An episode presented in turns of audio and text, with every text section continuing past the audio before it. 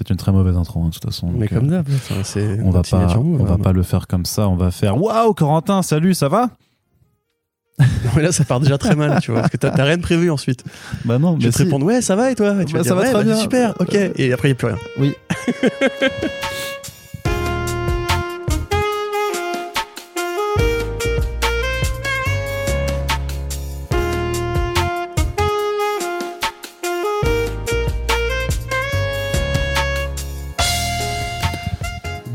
toutes et tous, vous écoutez First Print, votre podcast comics préféré pour un nouveau numéro du format Front Page, qui est votre revue d'actualité sur les sphères des comics et de leurs adaptations. Que s'est-il passé d'incroyablement enthousiasmant au cours des dix derniers jours depuis la dernière fois que nous avons posté une émission de ce genre? Eh bien, vous allez le découvrir dans ce podcast. Attention, il y a des choses incroyables qui vont être Incroyable. discutées. Ça va être la folie totale. Vous n'allez pas vous en remettre. En plus, je crois bien que c'est le dernier front page qu'on enregistre en 2021. Le prochain sera enregistré au tout début de, de 2022. Donc clairement, on va vous envoyer du lourd. Il va y avoir Wow. des blagues, il va y avoir de l'humour, des silences gênants, euh, des rires de Corentin aussi. Après les silences gênants.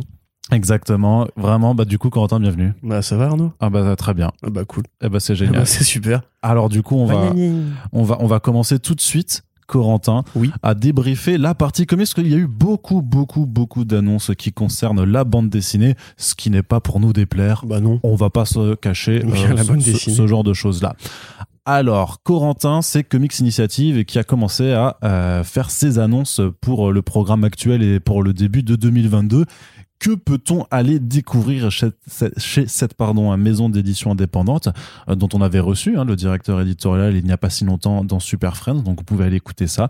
Et donc voilà qui a cette particularité de proposer euh, 100% de ses projets en financement participatif avant que certains se retrouvent après dans des circuits euh, de distribution euh, plus traditionnels. Mais en général, voilà, si vous voulez être certain d'avoir euh, leur, leur bouquin, c'est mieux euh, de passer euh, via leur campagne. Corentin. Bah, ils ont annoncé euh, des choses qu'on savait déjà à peu près et quelques nouveautés. Donc, Alors, ils ont déjà, les, les nouveautés. Alors, Ouais, ils ont ce déjà mis en financement la ménagerie insolite de T.S. Sullivan. Euh, donc un recueil d'illustrations d'un grand artiste de l'époque du magazine euh, du début du XXe siècle. Pardon. Euh, ainsi que Comics, qu'est-ce que je raconte? Money Shot tome 2. Donc on avait déjà parlé dans un Back Issues, cette série de science-fiction parodique et pornographique, on va dire, dans lequel une équipe de scientifiques à court de financement décide d'utiliser leur téléporteur pour aller faire du porno euh, en pay-per-view pour bah voilà avoir des crédits pour continuer leur recherche. Financer la recherche, oui. Voilà, une très bonne série de Tim Seeley, Sarah Beatty et Rebecca Isaacs. Donc voilà, c'est un petit peu euh, l'une de leurs grosses machines, on va dire. Euh, à côté de ça, des importations de comics euh, italiens et euh, brésiliens, parmi lesquels donc Shadow Planet, des, Blasté- des Blasteroid Bros. Donc là, ça, pour toi, c'est un truc de science-fiction euh, dans l'espace, euh, avec des, monstres. Voilà, donc un peu à la Alien, un peu à la The Thing. Ils vantent eux-mêmes des influences à la, Carpenter, à la Lovecraft euh, et compagnie. Donc voilà, il faudra voir un petit peu comment ça se développe. Pour l'instant, il y a peu de détails qui ont été, donnés. C'est pas encore en financement, mais ça arrive et ce sera pour l'année prochaine. Et sinon, un, autre truc, un autre truc qui va te plaire aussi, puisque c'est avec des enfants et des animaux. Donc Arnaud, c'est ton, ton voilà, c'est comme ça t'es créé pour toi, on dirait, hein, qui s'appelle Sodad. Et eux-mêmes disent que c'est après le succès de Cody que justement ça les motive à, à pousser un peu cette, cette partie-là de leur catalogue. Donc euh, voilà, dans Cody, on avait les ours. Là, on a euh, un fan euh, qui s'appelle le lion. Un peu comme le chien de ours s'appelait ours alors que c'était un chien. tu Mm. vois. donc c'est une sorte de, De il y a, il y a eu une ligne ouais. commune de- d'appeler des animaux par un autre nom d'animaux dans les comics pour enfants. Donc voilà, une série de, des Brésiliens Felipe Willian et Melissa Garabelli. Alors je sais pas comment ça se prononce euh, avec l'accent brésilien, donc je vais pas le faire. Et euh, voilà, euh, a priori c'est plutôt cool. Ça c'est déjà en financement et c'est un style pastel, voilà, très crayonné, très coloré, très joli. C'est à peu près tout ce qu'on a pour le moment. On sait qu'ils vont faire Alors, aussi. alors à euh, on enregistre ce podcast, ouais. il y a eu trois autres annonces qui ont été faites, mais on les débriefera dans le prochain front page. euh. Voilà, on sait aussi qu'il y a du coup la ligne calligraphique, euh, voilà, il faut dire calligraphique pour calligraphie, euh, qui arrive euh, tout bientôt avec euh, pas mal de projets intéressants, parmi lesquels l'édition complète de Love and Rockets, qui est un- une vieille arlésienne en France et qui fait partie des chefs-d'œuvre de la bande dessinée alternative aux États-Unis. Donc ça, c'est un, ça va être un de leurs gros dossiers, un de leurs gros chantiers pour 2022. Mm. Mais tel quel, on voit qu'il y a un peu de tout. Il y a du comics euh, mainstream, enfin de l'indé euh, populaire moderne. Il y a du comics pour enfants. Il y a des projets plus rares et plus difficilement trouvables euh, venus d'Italie. Il y a. euh, ça me rappelle un peu de toute façon que enfin c'est marrant je sais pas du tout si s'il y, a- s'il y a un lien de cause à effet à mettre mais le fait qu'ils aient aussi cherché du coup plus dans aussi dans des travaux européens ça me rappelle juste ce que fait un petit peu euh, ben, 404, 404, Comics aussi hein.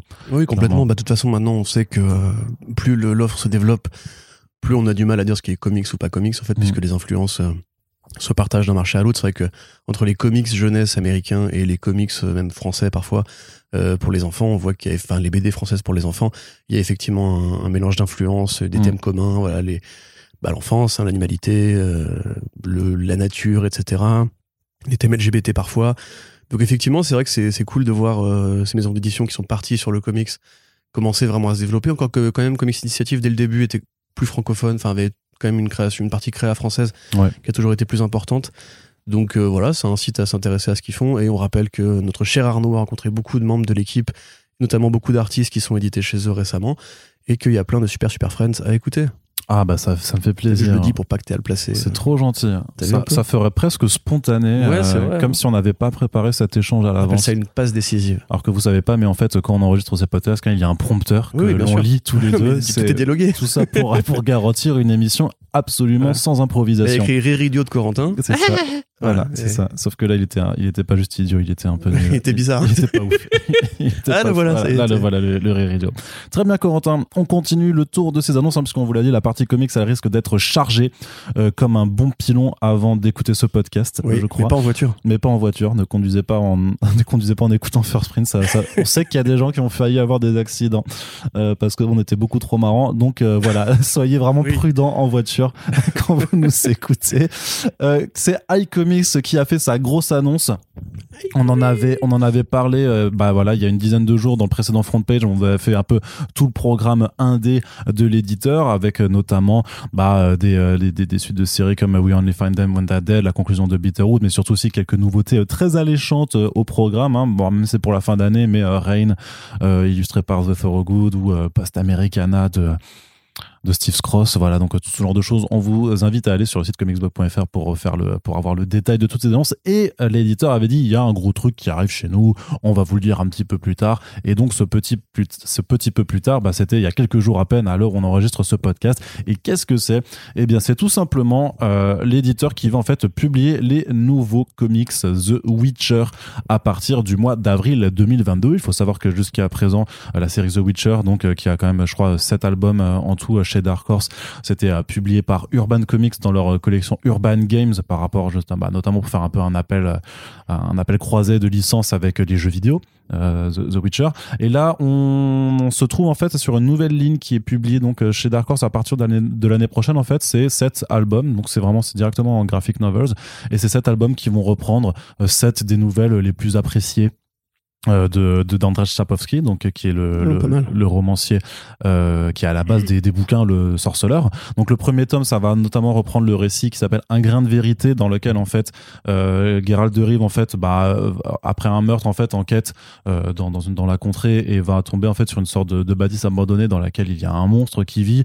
Et en fait, ce qui fait vraiment la force de ce de, de Sorceleur. Alors moi, j'ai lu quatre des bouquins sur les sept euh, premiers. Euh, mais ce qui vraiment, ce qui, je sais que beaucoup, ce que beaucoup apprécient dans cette c'est surtout en fait la part de caractérisation qu'on donne aussi au bestiaire, en fait. C'est-à-dire que le monstre en question est un vrai personnage. C'est pas juste un PNJ que tu vas, que tu vas buter. C'est ça, c'est ça la force d'un Bah, ça fait Je partie. que ouais. c'était les sorcières à poil et. euh, Bah alors il y a aussi La de la, et alors il y a de la nudité, de la violence certes, et ça pour mon cerveau primitif, Oui. c'est parfait. Henry Cavill, Mais- euh, torse poil avec une perruque blanche. euh. Oui, mais tu sais qu'il y avait des bouquins avant Henry Cavill. Ah bon? Non, il y avait des jeux vidéo. Henry Cavill. Non, non, mais il y avait. c'est quoi des bouquins? Putain, mais respecte les bouquins, Il y a des images En plus, c'est super bien écrit. C'est Ah. vraiment, c'est vraiment, enfin, Non, mais super, je sais. super bien traduit. Mais donc voilà, il y a vraiment, il y a vraiment une caractérisation qui est offerte aussi euh, bah, à tout ce qui est bestiaire et tout ça. C'est pas juste des, euh, des, des monstres de passage. Donc euh, voilà, donc en fait, bah, va y avoir. bah, je vous en dis pas plus sur, sur, sur cette histoire, mais grosso modo, le monstre n'est pas forcément celui que l'on pense être. Et euh, donc ça, sera, ce sera le premier album euh, qui est écrit euh, alors par qui est, cro- qui est coécrit Jack Rembis. par Jack Jacek euh, Rembis et Travis Currit et c'est euh, dessiné par Jonas Scharf qui a fait Bonne Paris ou The Butcher of Paris euh, donc déjà The, The Butcher of Paris c'était déjà chez Dark Horse Et, en aux fait couleurs, et aux couleurs c'est José Villarubia. Oui c'est vrai pardon. L'immense. oui Le effectivement Super Friends avec lui aussi. Voilà, qui était aussi en podcast récemment avec nous.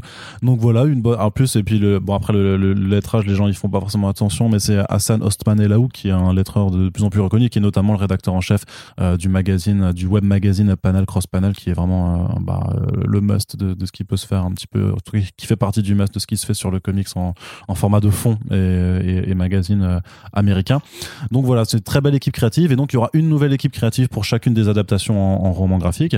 Donc c'est iComics qui va euh, s'occuper de euh, la traduction, de l'adaptation en français. Donc le premier album sort en avril, en même temps que la version américaine, et même peut-être quelques jours avant.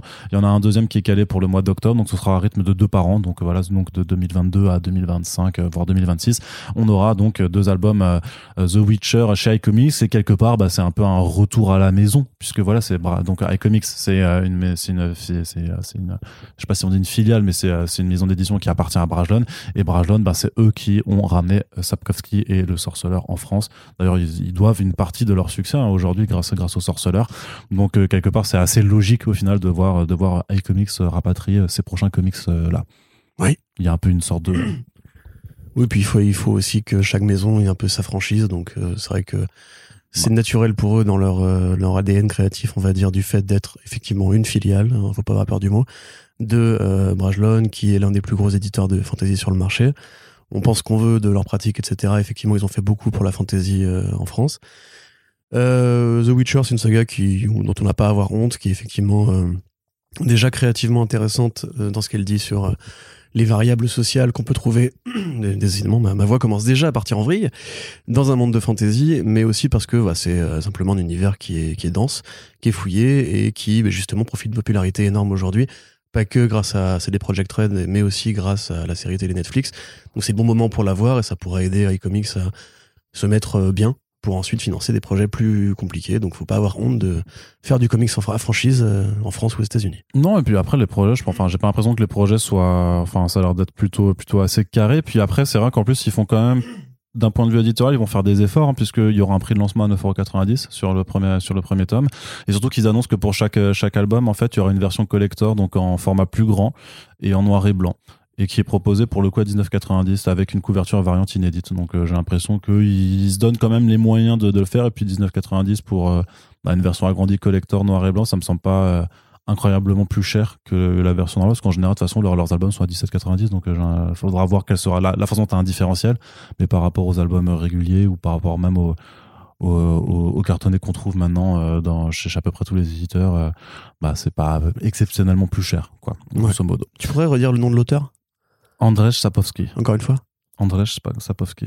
Andrzej Sapkowski. Bah, c'est ZJ, donc euh, moi je dis Andrzej. Ok. Parce que j'ai jamais su le prononcer, et du coup, dès que je le lis, je suis perdu, et ça me, ça me frustre depuis des années. Mais peut-être que je le prononce mal, hein. Peut-être. peut-être que là, il y a quelqu'un qui, qui est polonais, euh, qui, qui, qui, euh, et qui nous, qui nous écoute et qui fait, ah, c'est pas comme ça que tu Les Polonais parlent comme ça, faut le savoir. Hein. Oui, effectivement, je, suis très très bon imitateur de polonais. Là, je suis en train de me dire, est-ce qu'il est vraiment polonais ou pas ou est-ce que si, oui, il est polonais, Allez, du coup, on continue sur les annonces du côté de la VF avec là un autre, un autre projet qui nous enthousiasme beaucoup. J'ai envie de dire qu'il nous ultra enthousiasme euh, puisque c'est la confirmation on en avait déjà sûrement parlé en podcast, hein, du ultra méga de James Harren qui arrive en 2022 chez Delcourt Comics, hein, puisque euh, cette BD est chez Skybound en VO, c'était à peu près euh, sûr euh, que ça arrive chez Delcourt. En tout cas, si ça arrivait en France, ça ne pouvait être que chez eux. Et donc, ça a été confirmé. Alors, il n'y a pas encore de date de sortie particulière. Pour l'instant, l'éditeur nous dit plutôt second semestre 2022.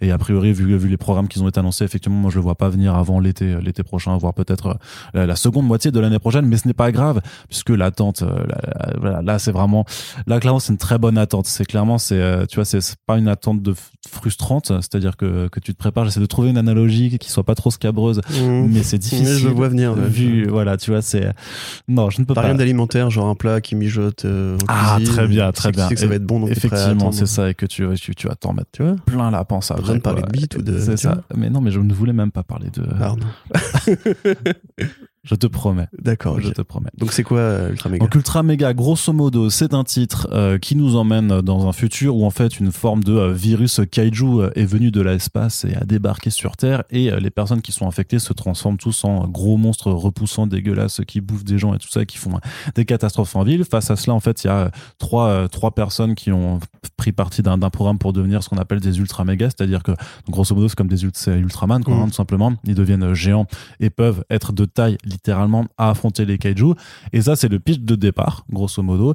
Et je, n'ai pas envie d'en raconter plus, mais il faut savoir que c'est vraiment une série qui va aller très très très très loin et très rapidement euh, dans des détours auxquels on ne s'attend pas du tout avec grosso modo, on va dire une société qui se construit même en fait sur une forme de euh, de- de- d'adoration envers les kaiju. Enfin, il y a une secte d'adorateurs de kaiju qui se met en place, Mhm. par exemple. Ça crée des, euh, des dissensions même politiques en fait sur la question de, de, de ces monstres. Il y a, enfin, il y a un, univers un univers, ouais, un lore qui, qui se développe à toute vitesse et de façon euh, extrêmement stylée. Oui, Sachant que tu dis que ça se passe dans le futur, mais le premier, la première histoire se passe dans un monde euh, contemporain. oui, c'est un futur y a- relativement, relativement proche. hein. Oui, voilà. Mais ensuite, il y a une sorte de, de bond temporel euh, qui voilà mais ça mais déjà mais voilà mais voilà mais ça même, même ça tu vois j'ai même pas trop envie de le D'accord, tu vois. ok. voilà c'est euh, mais vraiment série qui a un imaginaire qui est complètement halluciné déjà juste pour ce que ça raconte pour tous les thèmes développés pour toutes les directions les directions que peuvent prendre euh, l'intrigue La Aussi, violence, la violence graphique ça ça tabasse c'est niveau, niveau invincible de la violence, on va dire. Ouais, c'est ça. Mais, mais, mais c'est encore différent parce que James Harren a vraiment un très, très, par- un trait particulier. Ouais. Il y a un bestiaire qui est développé aussi qui est complètement fou. Ça, ça a vraiment des. des euh, Des bonnes idées à base d'intestin et tout. c'est ça. Non, mais c'est voilà, c'est c'est complètement. Enfin, pour moi, c'est mon coup de cœur de, de, de l'année. Clairement, je le dis. Voilà, s'il devait y avoir un Eisner Award, je m'en fous. Pour moi, c'est Eisner. c'est largement Eisner méritant. Tellement c'est ouf de, euh, de non, faire ça. tout- tout ça. Mais si, mais monstre aussi. mais monstre aussi. Mais mais ultra méga quand même. D'accord, tu ok. vois. Non, mais je comprends. Je veux dire, Barry Winsor Smith a pas besoin d'Eisner Award. Moi, c'est un, bah, bien sûr que si. Moi, c'est un de mes coups de cœur. Oui, tout à fait. Moi, c'est un de mes coups de cœur, mais je serais justement plus euh, heureux de le lire en, en VF parce que la parution VO, vu que Aren est très généreux dans ses planches, il a aussi pris du temps et il est bossé de numéros assez épais. C'est un, un numéro qui est égal, on va dire, à un TPB français, quoi. Enfin, Non, alors c'était vrai pour le premier, parce que le premier était à plus de 60 pages. Après, les numéros, les autres numéros, c'était Bah, plus des numéros de 44. 48, ouais, bah oui, comme ça. donc c'est l'équivalent d'un album de De franco-belge. Ouais, Ah oui. mais c'est pas, pas la même narration, donc ça se lit plus rapidement qu'un album de franco-belge, tu vois. Mais, Ouais, mais moi, je prenais le temps pour le lire. mais c'est de la frappe. Moi, c'est, vraiment, c'est, vraiment euh, euh, le, comics limite qui, m'a, fait aller euh, au comic shop de bon cœur pour mettre euh, 8 balles dans, dans un single issue et j'en avais rien à foutre. Tu vois, par, par rapport à ce que dit Xavier Gilbert. Quand le prix, il dit que le prix n'est pas un frein si t'es vraiment impliqué dans le truc, bah là, clairement, tu vois, je, Non, mais 8 balles pour 60 pages, ça va. Enfin, bah, c'est quand même cher. Hein, s'il a coûté 20 balles, t'aurais peut-être euh, oui. un peu hésité. Ah, faut- bah, attends, j'ai vérifié, j'ai une variante que j'ai payé 15 balles, tu vois. Après, je toi, t'es un peu un taré aussi, au niveau de la thune euh, que tu dépenses là-dedans. T'es pas un mec normal, Arnaud. Faut parler des gens normaux quand on parle du prix. Hmm, Est-ce que t'es normal, Arnaud? Non, Voilà. mais c'est pas à cause de ça que je suis pas normal. Mais du coup, je serais ravi de le redécouvrir moi en album, euh, parce que justement, euh, ce côté oublié, entre guillemets, le- que la série va sortir tel jour pour se remettre sur le single et tout, finalement, euh, vu la générosité du machin, vu l'épaisseur globale du, truc, du, du projet, ça me ferait plaisir d'avoir un truc bien compilé, euh, que je serais ravi de payer 20 balles du coup. Mais euh, voilà. C'est- Alors- c'est cool. Est-ce qu'il y aura les, euh, les pages bonus qui avaient été faites pour Skybound X? Ça, c'est voilà, c'était les deux, les deux demandes que, que personnellement j'aurais, c'est que j'espère qu'effectivement, vu qu'ils ont le recul pour ça, j'espère qu'ils vont les inclure. Et euh, deuxième, bah, c'est euh, fait une, une, une, une- une ultra édition en fait. Je sais pas. Pour moi, c'est un truc qui, je veux Mm. dire, t'es pas obligé de, de, de, le proposer en format unique, mais ce serait bien d'avoir à la limite une édition collector limitée en très grand Mm. format, machin, parce que ça mérite de ouf. quoi. Ah, La bêta Rebill, quoi. Oh, même plus, tu vois. Moi, je- franchement, moi, moi je, je, ne suis pas Thierry Mornay, je ne décide pas de, de ce qu'ils vont faire et tout ça. Je, sais que j'avais posé des questions à l'éditeur, il disait c'était peut-être à l'étude machin, donc faut, voilà, je sais pas ce qui va se passer. Euh, J'ai vraiment pas, les, pas d'infos du tout hein, là-dessus. hein. Mais, euh, mais ce que j'aimerais, si j'étais à la place de Thierry Mornay, c'est jouer à fond la carte du, euh, du ultra, tu vois, c'est faire faire vraiment un très grand format, tu sais, genre. Ou du méga. Donc euh, comme euh, comme le Silver Surfer Requiem, tu vois, les artistes d'édition de Pani, là, comme le, le Magneto, le, le Testament, tu vois, tu fais vraiment très grand truc. Ah oui, carrément, ouais. Oui, Un 32 par 48. Oui. euh, mais, mais putain, mais mec, c'est ce qui, c'est ce qui, c'est ce que ça- c'est pour le délire, tu vois. Non, allez, à ta chaîne. On fait un format DC Comics euh, l'âge d'or. euh, mais moi, hop, bah, mais ouais, mais tu le fais, mais, en- Eh, mais, mais la, c'est la- la télé, ta télé, un bouquin gros comme ta télé, oui aussi. comme ton cadre. Non, mais faut jouer la carte, tu vois. C'est Oui, non, mais euh, bien sûr, j'ai compris l'idée. Vraiment très grand format, tu vois. Ok. Il tellement Très grand très que, tu grand peux, format. que tu peux pas le soulever en fait. Que ta Tellement- maison, Ouais, ta maison, gars. Franchement. Les kaiju à taille réelle. Voilà, exactement. voilà. Mais justement, puisqu'on parle de grands formats et de bouquins que- qui sont trop lourds à soulever et qu'on peut pas lire tellement c'est euh, inconfortable pour les euh, genoux, euh, c'est Panini Comics qui continue avec euh, ces omnibus. hein. A priori, le format fonctionne très bien chez eux. Euh, ils ont fait notamment du, euh, du Age of Apocalypse. euh, Fantastic Four, Heroes Reborn. euh, alors Heroes Reborn, il est pas encore sorti, ça arrive l'année prochaine. Mais effectivement, voilà, cette année, ils ont quand même déjà donné avec euh, les Ultimate Spider-Man aussi, la mort de Spider-Man. Voilà, les omnibus, ça part bien chez eux, donc il y a pas de raison euh, de pas en profiter. Puis là, en, en l'occurrence, c'est quand même deux projets plutôt qualitatifs euh, qui sont proposés, puisqu'on va avoir du Captain Britain avec du Alan Moore au sommaire et euh, celui que tu demandais depuis pas mal de temps. euh, Oui. Tu l'avais demandé. Merci Panini. Ils nous ont peut-être écouté, je ne sais pas. Après, c'était Oui. quand même assez logique quand même euh, de, le faire. Mais donc Il y a on pas parle. du tout une série Marvel Studios qui arrive avec She-Hulk dedans. hein. Alors presque, mais dans, dans- en fait ils ont fait un sondage, ils ont fait euh, top top des raisons qui vous ont poussé à faire du coup l'omnibus She-Hulk euh, de John Byrne. Corentin qui force, numéro 1. C'est ça voilà. La série euh, avec la série Disney Plus en, en deux. qui va être vue par 20 millions de gens, en numéro 2. Voilà c'est ça. Direct après. Mais du coup on t'es content alors Bah oui, Enfin, je suis content, évidemment que je suis content. Euh, à mon avis, ça fait partie des meilleurs travaux de, de John Byrne. Euh, même si voilà, tout, tout le monde lui préférera les travaux plus canoniques, puisque déjà ce qu'il faut dire, c'est que la série She-Hulk n'est pas vraiment canonique. C'est euh, la série en comics qui invente un peu le principe, enfin qui invente, qui, si, qui invente, on peut le dire, oui, pour les super-héros en tout cas, le principe de la narration méta, du commentaire méta, où le, le personnage principal va dialoguer avec euh, le lectorat en, plan frontal, euh, va dialoguer avec son auteur aussi, parce que John Byrne apparaît dans la BD très régulièrement. Il y a vraiment des, des commentaires de She-Hulk, par exemple, quand il la dessine de manière un peu trop sexy, elle lui fait Mais John Byrne, qu'est-ce que t'as foutu encore? Tu veux juste vendre des comics aux ados et tout. Donc c'est très conscient de ce que c'est. Euh, c'est génial au niveau de, de l'inventivité du truc. T'as vraiment 50 numéros avec que des, des nouvelles idées, que des, des façons de, de même commenter en général le marché des comics. T'as une séquence qui a souvent été euh, euh, reprise et mal interprétée où euh, John Byrne du coup va dessiner She-Hulk euh, nu. Et euh, pour, pour trouver une, façon entre guillemets de ne pas montrer ses parties euh, intimes, on va dire, il l'a fait danser à la corde à sauter. Et du coup, en fait, euh, She-Hulk, pendant 4 ou 5 pages, du coup, commande ce truc-là en disant, mais c'est vraiment dégueulasse ce qui, ce qui m'arrive, franchement, t'es t'es juste un gros perv et tout. Et euh, ça, précisément, souvent, on a pris cet exemple-là en disant que bah, ça prouvait que euh, les femmes étaient maltraitées à une époque, alors que justement, c'est une critique de la sexualisation à outrance et de, des artifices qu'utilisent les, au- les auteurs et les artistes pour euh, mettre les, personnages féminins dans des tenues euh, légères, on va dire. Il y a plein d'idées comme ça, il y a plein d'idées de découpage, il y a plein d'idées de, cadrage, de mise en scène, où elle va prendre le titre de sa BD pour s'en servir comme d'une arme et tout. Euh, quelque part, j'ai pas honte moi de dire que quand on dit que Deadpool a un peu créé euh, le personnage euh, qui casse le quatrième mur, le personnage méta et tout, c'est complètement faux.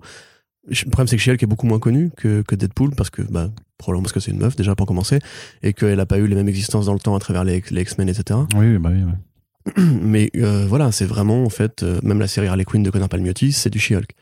Et tout ce qui entre guillemets euh, fait que la série aurait dû marcher auparavant, bah, c'est qu'elle a rarement été rééditée et que euh, bah, simplement les gens ont plus de mal avec ce trait-là qui effectivement fait un peu plus poussiéreux, on va dire, que le trait d'Rob Liefeld ou que le trait d'Amanda Conner.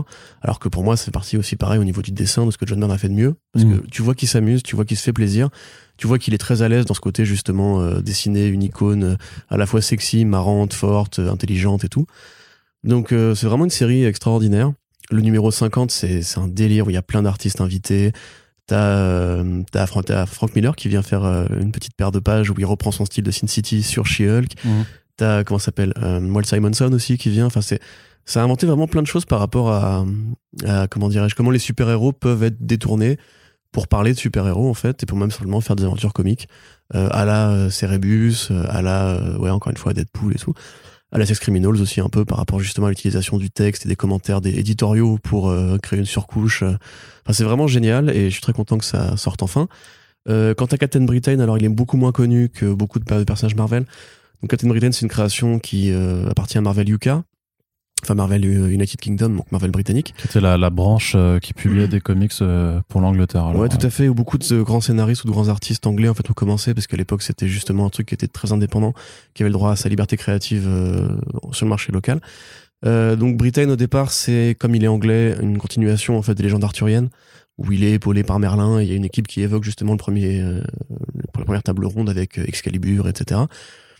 Quand Alan Moore va arriver dessus, parce que c'est juste une partie de ce volume-là, un omnibus, évidemment, c'est pas assez long pour faire un omnibus, ce travail de Moore dessus, euh, il va détruire toute l'équipe et il va juste garder Captain Britain, expliquer qu'en fait, ce personnage-là n'appartient pas du tout au mythe arthurien, mais simplement une création euh, de la science, entre guillemets, que Merlin est plus une sorte de, de, de watcher cosmique, tu vois, de- du multivers, en fait. C'est là qu'apparaît l'idée de la Terre 616, puisque le Mhm, Captain. Britain est le Captain Britain 616, et c'est là qu'il y a les premières rencontres, en fait, entre différentes itérations d'un même personnage, avec Captain Yuka, avec Captain euh, Britannia, avec Captain Angleterre, etc., qui vont faire une sorte de crossover et tout. Donc ça, c'est la fin, grosso modo, du volume, mais je vais pas tout vous dire. Mais dans la série principale, par contre, c'est euh, du Marvelman, c'est du Swamp Thing. C'est probablement euh, l'un des récits classiques de Moore, c'est-à-dire sans forcément de grosses ruptures de réalité, etc. L'une des plus travaillées de cette époque-là, puisque c'est Captain Britain qui euh, va affronter un vilain à la Mister Mixi Click, le vilain de DC Comics qui peut créer la, déformer la réalité, euh, qui va transformer le monde en espèce de dictature orwellienne. Et il y a une sorte de robot Terminator qui traverse les passages de réalité pour chasser Captain Britain. Et c'est vraiment un robot, mais terrifiant à la Terminator avec euh, une gueule pas possible et tout. Ça se finit dans une sorte de grand combat divin. Enfin, c'est vraiment extraordinaire. Et déjà à l'époque, en fait, Moore pose l'idée que les super-héros ne servent à rien, puisque Captain Britain est quasiment un témoin de toute l'histoire, voire un fuyard, un survivant. Donc euh, il faut lire ça. Bon, après, je connais beaucoup moins le reste du volume, évidemment, mais il y a voilà tout, tout ce côté arthurien qui plaît aux gens. Donc, euh, bah, deux, deux très bons ajouts si vous aimez, euh, si vous aimez la bonne bande dessinée, j'ai envie de dire. Voilà, mais pour lesquels il faudra quand même faire quelques économies, hein, puisque voilà, les, les omnibus, c'est pas non plus euh, accessible à toutes les bourses. Corentin, on continue du côté de Panini, encore deux annonces euh, à, à débriefer. Alors la première, peut-être plus, euh, enfin moins importante, mais qui fera peut-être plaisir aussi, c'est donc la, les, les dernières licences acquises par Marvel, qui se trouve aussi un, un terrain en VF avec donc euh, le, le premier comics euh, Warhammer 40k. Euh, Magnus Kalnar euh, qui arrive, mais aussi. Marneus Calgar. Je sais pas, ouais. Skinner. J'ai voulu le dire très vite, comme ça on savait Je pas sais que... que tu t'en bats les couilles. mais non, je m'en bats pas les, mais je m'en bats pas les couilles du tout. C'est juste que j'ai pas le titre sous les yeux et que du coup ma mémoire me joue des tours. Et donc, donc d'un d'un côté, Mais tu donc- tu t'en bats un peu les couilles, quoi. Non, ça va. et du coup Warhammer d'un côté et aussi les Ultraman de Kylie Higgins de l'autre. Là, c'est moi qui m'en bats un peu les couilles. Donc, euh, alors Warhammer. Bon, bah, est-ce que je réexplique qu'est-ce que ce qu'est Warhammer. C'est des jeux de plateau, on va dire, ou des jeux de figurines, Nul, développés par une boîte qui s'appelle Games. Workshop. nul. C'est que ton crush est fan de Warhammer. Donc, je euh, sais, pour le- mais je le provoque. Je sais qu'il m'écoute, c'est pour ça. Euh, donc voilà, développé par Games Workshop, euh, qui se base sur une mythologie futuriste, très pessimiste, très influencé par 2000 AD, notamment euh, pas mal de concepts piqués à Judge Dredd et d'autres à Nemesis de Warlock. Euh, voilà, avec un, empire galactique euh, qui a créé des, princes galactiques qui eux-mêmes commandent à des légions de surhommes mutants, voilà, pour faire régner la paix à coups de missiles et de pistolets et de d'épées tronçonneuses dans un monde où il y a que la guerre, où tout, tout est dictature, tout est productivisme, etc. Donc on s'intéresse dans cette série-là, qui est quand même écrite par Kieron Gillen et illustrée par Jason Burroughs avec des couvertures de James Tocco. Excusez du peu. Oui. Voilà. Euh, à Marneus Calgar, qui est le maître de chapitre des Ultramarines, qui sont les Space Marines les plus connus, ceux qui sont en bleu, avec ces, ces, cra- ces, ces casques militaires un peu, un peu germaniques. Les CRS de l'espace, quoi. Les CRS de l'espace, oui, tout à fait, ou les, les GI de l'espace. euh, voilà, c'est vraiment l'allégorie des États-Unis, en l'occurrence l'ultramarine. Donc, ou de la romantique, selon euh, qui est à la tête du truc. Donc, Marneus Calgar, qui est donc un, au départ un jeune homme qui veut entrer dans les Space Marines. Donc, c'est un entraînement qui est très difficile, qui est très sélectif, où même pas 1% des gens vont finir par arriver à atteindre le statut. Et on va suivre son histoire au fur et à mesure qu'il la raconte, en fait, où on croit que en fait, c'est un, un noble prince qui euh, était naturellement amené à devenir ce, ce grand conquérant. Il y a aussi un fond de révolution, parce qu'il y a des gens du coup qui vont essayer de, de le contester. Donc c'est passé, présent, c'est très violent, c'est très bien dessiné. Burroughs fait un très très bel effort pour, euh, bah, pour gommer un peu son côté cartoony ou un peu, un peu crado qu'il peut avoir chez, euh, chez Gartenis par exemple. Là, on est sur du très bon Burroughs à la euh, Punisher soviète. En fait, il a pris vraiment un Mhm. bon trait euh, en vieillissant Burroughs, parce qu'à une époque, c'était quand même plus compliqué de le suivre. Euh, une très bonne histoire, si vous connaissez pas Warhammer 40 000 pour rentrer dedans. Kieron Gillen, qui est un énorme fan, vous avez voilà les fameuses interviews réalisées par Republic euh, euh, de ce mec-là, qui au-delà d'être un fan de Warhammer, en plus un, un scénariste exceptionnel, fait partie des grands noms à suivre aujourd'hui. Donc une très bonne mini-série, on est très content que ça arrive en France, où on sait qu'il y a un petit public de fans de Warhammer, euh, dont je suis pour l'univers, moins pour les jouets, mais euh, ça donne vraiment envie de s'y intéresser, de voir plus de séries par Gillen euh, dans ce monde-là. Quant à Ultraman, donc c'est Kylie Higgins et euh, Francesco Mana. Mm. Donc là, en l'occurrence, on est sur un truc beaucoup plus classique, c'est une origin story de super-héros avec Ultraman, donc le personnage du Super Sentai japonais qui envoie les rayons Zeta, je crois. Donc dans un monde où il y a une des invasions, enfin des apparitions régulières de kaiju, euh, une sphère arrive, la sphère qui contient les pouvoirs d'Ultraman, et le héros qui a été un, un rebut un peu de cette espèce de programme de défense terrestre euh, va devenir le Ultraman, etc. Donc euh, voilà, enfin c'est très classique, c'est très conventionnel. On voit que Kylie Higgins met le pied dans les récits de super-héros japonais qu'il ira plus tard développer dans Radiant Black, Ouais. ce qui est beaucoup plus humain et beaucoup plus travaillé. Donc euh, bon, pareil, hein, il y a un public pour ça en France, on le sait, on est un, un des premiers consommateurs au monde de produits japonais. Presque parfois, j'ai l'impression qu'on est plus fan du Japon Voilà. que les japonais eux-mêmes.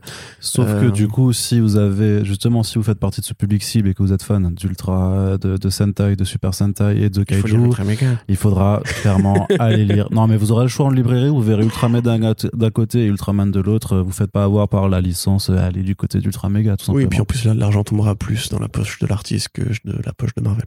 Parce que là, on est clairement sur un accord de franchise avec une franchise pour faire des comics de franchise. Bon, moi, j'avoue, Ultraman, c'est un univers toute qui franchise. parle pas trop pour toute franchise. Euh, à la limite, tu vois, les comics Power Rangers, je trouve ça, j'ai grandi avec. Mais Ultraman, c'est pas ma génération. J'ai pas connu cette partie-là du Club Dorothée, je crois. Je sais même pas si ça a été euh, fait en France, Ultraman, pour Je ce que sais je pas, veux je, dire. je pouvais pas regarder la télé, je te rappelle. Oui, c'est vrai, j'avais oublié ce petit détail de ton enfance euh, triste. Oui. Donc, donc voilà, enfin moi dans les deux, je vous conseillerais clairement Marnie Skelliger parce que c'est pas juste pour les fans de Warhammer, c'est vraiment pour les fans de bonne BD. Par contre, Ultraman, c'est plus dispensable. À la limite, Radiant Black, c'est édité en France? Pas encore. bah, Peut-être attendez ça pour, euh, pour vous intéresser à ce qu'a fait Kylie Higgins euh, dessus. En plus, Mana, c'est un, c'est un peu... mais, je sais pas... On en reparle en plus. C'est- pas Francesco. Francesco Mana est dans une autre news hein, de, de ce programme. Et juste pour un petit point aussi que, euh, accessoirement, en plus de ces, deux, de ces deux titres, il y a aussi juste le Amazing Fantasy de Carrie Andrews qui a été annoncé. Justement, donc ce titre en fait qui, euh, qui mélange euh, les, les personnages de continuité différentes, puisqu'on a le Captain America du Golden Age, euh, le Spider-Man des années 60 et la Black Widow euh, lors de sa période d'entraînement dans la Red Room, qui se retrouvent tous les trois mystérieusement euh, transportés euh, bah, euh, sur, euh, dans un pays euh, mystérieux, enfin voilà, sur Un monde de fantasy. voilà, voilà, qui fait très penser au Savage Land tout simplement. Et euh, bah voilà, et le truc c'est que pour chaque euh, personnage, euh, bah Carrie adapte son style graphique, donc Ouais. c'est un peu, c'est vraiment une petite folie visuelle. Et pour le coup, ça profitera d'une édition grand format à la bêta Rebuild. Donc ça par contre aussi, voilà, c'est, bah, moi je suis ultra content de voir ces artistes là. Bah voilà, après Daniel. J'étais méga content. Alors je suis méga content, je suis amazingment content pour le coup, parce qu'on parle d'Amazing Fantasy, mais euh, c'est juste que voilà, t'as du Daniel Warren Johnson, t'as du Carrie Andrews qui sont vraiment bien mis en avant. Je trouve que pour le coup, euh, bah ça, ça vaut le coup de, de se payer ce genre de de- de- d'édition euh, en VF par rapport par rapport à d'autres d'autres comics plus plus anecdotiques qui sort et justement, alors c'est pas du tout anecdotique, mais euh, pour ces questions de prix, euh, Panini a officialisé sa prochaine collection à petit prix euh, anciennement le printemps des comics, en tout cas c'était comme ça que ça s'appelait en 2021. Eh bien, en 2022, la collection sera de retour, mais elle s'appellera euh, la collection anniversaire Spider-Man, puisque figurez-vous qu'en 2022, on va fêter les 60 ans de Spider-Man. C'est quand même incroyable cette histoire. 60 ans déjà que le personnage est apparu dans les pages d'Amazing Fantasy 15. Et euh, donc, on va avoir droit à euh, 10 albums qui propose une sélection de récits qui sont vraiment là pour retracer un peu les grands moments dans l'histoire de Spidey euh, des années 60 jusqu'à aujourd'hui. Donc euh, en très très classique, hein, il y a le, le Spider-Man n'est plus de, de Stanley et John Romita No Senior. Donc voilà, quand, euh, quand euh, plombé par les responsabilités, il euh, Peter Parker décide d'abandonner euh, temporairement son costume de Mm. Spider-Man. C'était très tôt ça dans la vie du personnage. Bah ouais, au final, ouais, ça arrive. Je crois que ça, faisait même pas 10 ans qu'il était. bah non, c'était ouais, Amazing Spider-Man 50. 50, ouais. ouais, Donc, ça faisait même pas 5 ans en fait. Mm. C'est fou. Ouais, ouais, bah ouais. Mais après, quand tu regardes les premières années de publication, enfin, si tu sais, prends- si tu prends les, les intégrales là, justement, les Marvel classiques de chez Panini, en fait, tu t'aperçois qu'il y a déjà plein de trucs. Enfin, sur les premières années, c'est assez ouf, quoi, en termes de. Ouais, il y avait un mec qui avait listé euh, dans Toutes les les- 20 premiers ouais, numéros. c'est ça, ouais. euh, Craven. euh, Il y avait énormément de choses en fait qui, étaient déjà là dès, dès le départ grâce à bah, grâce à Steve Ditko et euh, ouais c'est assez ouf. Le deuxième album c'est la mort de Gwen Stacy donc là aussi récit assez culte hein, avec Extraordinaire.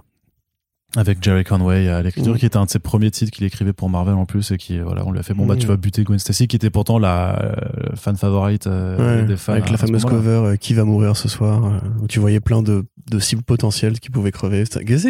À l'époque, c'était Non, vraiment le nouveau ça c'était le tuer, In euh, this issue someone dies tonight Ouais, je sais pas quoi là c'est euh, avec la fameuse planche où justement euh, bah, elle est morte et Peter le- dresse son poing vers le ciel. euh, bouffon, je vais te niquer ta race.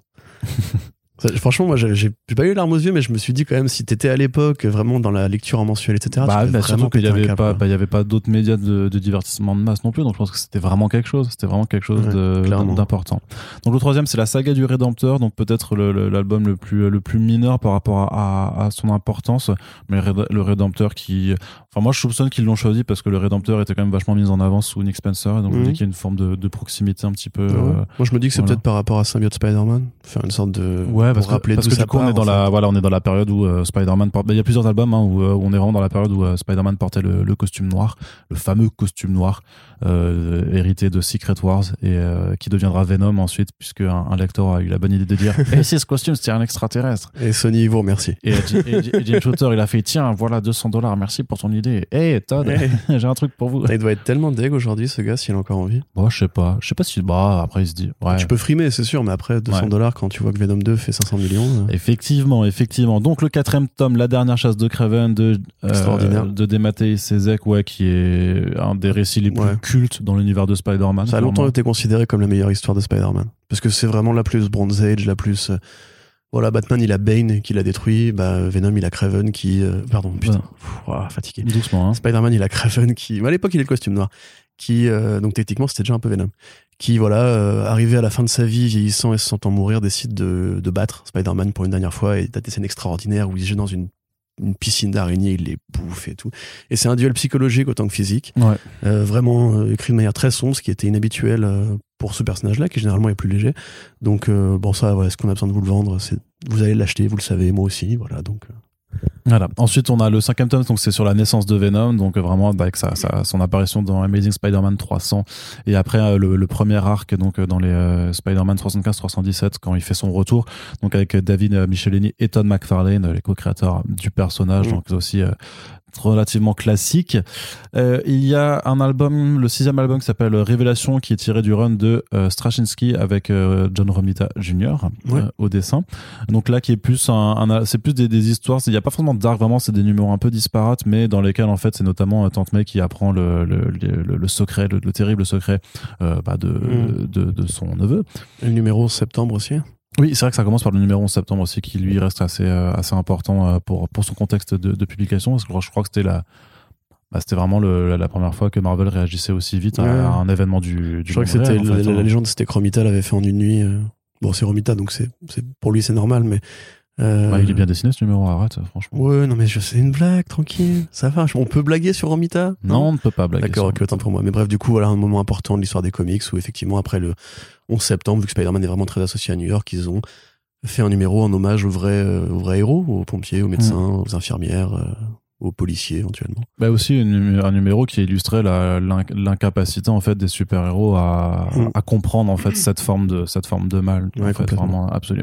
Le septième ça s'appelle Apprentissage c'est un extrait des euh, débuts du Ultimate Spider-Man de euh, de Brian Bendis et euh, Mark Bagley donc euh, grosso modo c'est là-dedans notamment que tu as le, le Kingpin et Electro qui font leur apparition sous la version Ultimate donc qui était le, le label euh, pensé au début des années 2000 pour attirer un nouveau lectorat ça, reproposant en fait des, euh, des origines et des histoires euh, modernisées pour euh, pour Mm. les personnages les plus les plus cultes. Ça fait quand même De trois Marvel. éditions. Là, je pense qu'ils le mettent pour faire un- une porte d'entrée sur le run Bah, Ultimate, maintenant qu'ils le rééditent. Bah, euh, clairement à la fin ils diront si vous voulez la suite c'est Ouais, c'est ouais. en omnibus. Après tu as une collection de je crois qu'ils rééditent aussi les Marvel Deluxe donc euh, peut-être que mais oui ça- enfin tous ces albums de toute façon ne sont que des portes d'entrée. À part peut-être tu vois la dernière chasse de Craven pour le coup il est complètement il est Ouais. complet.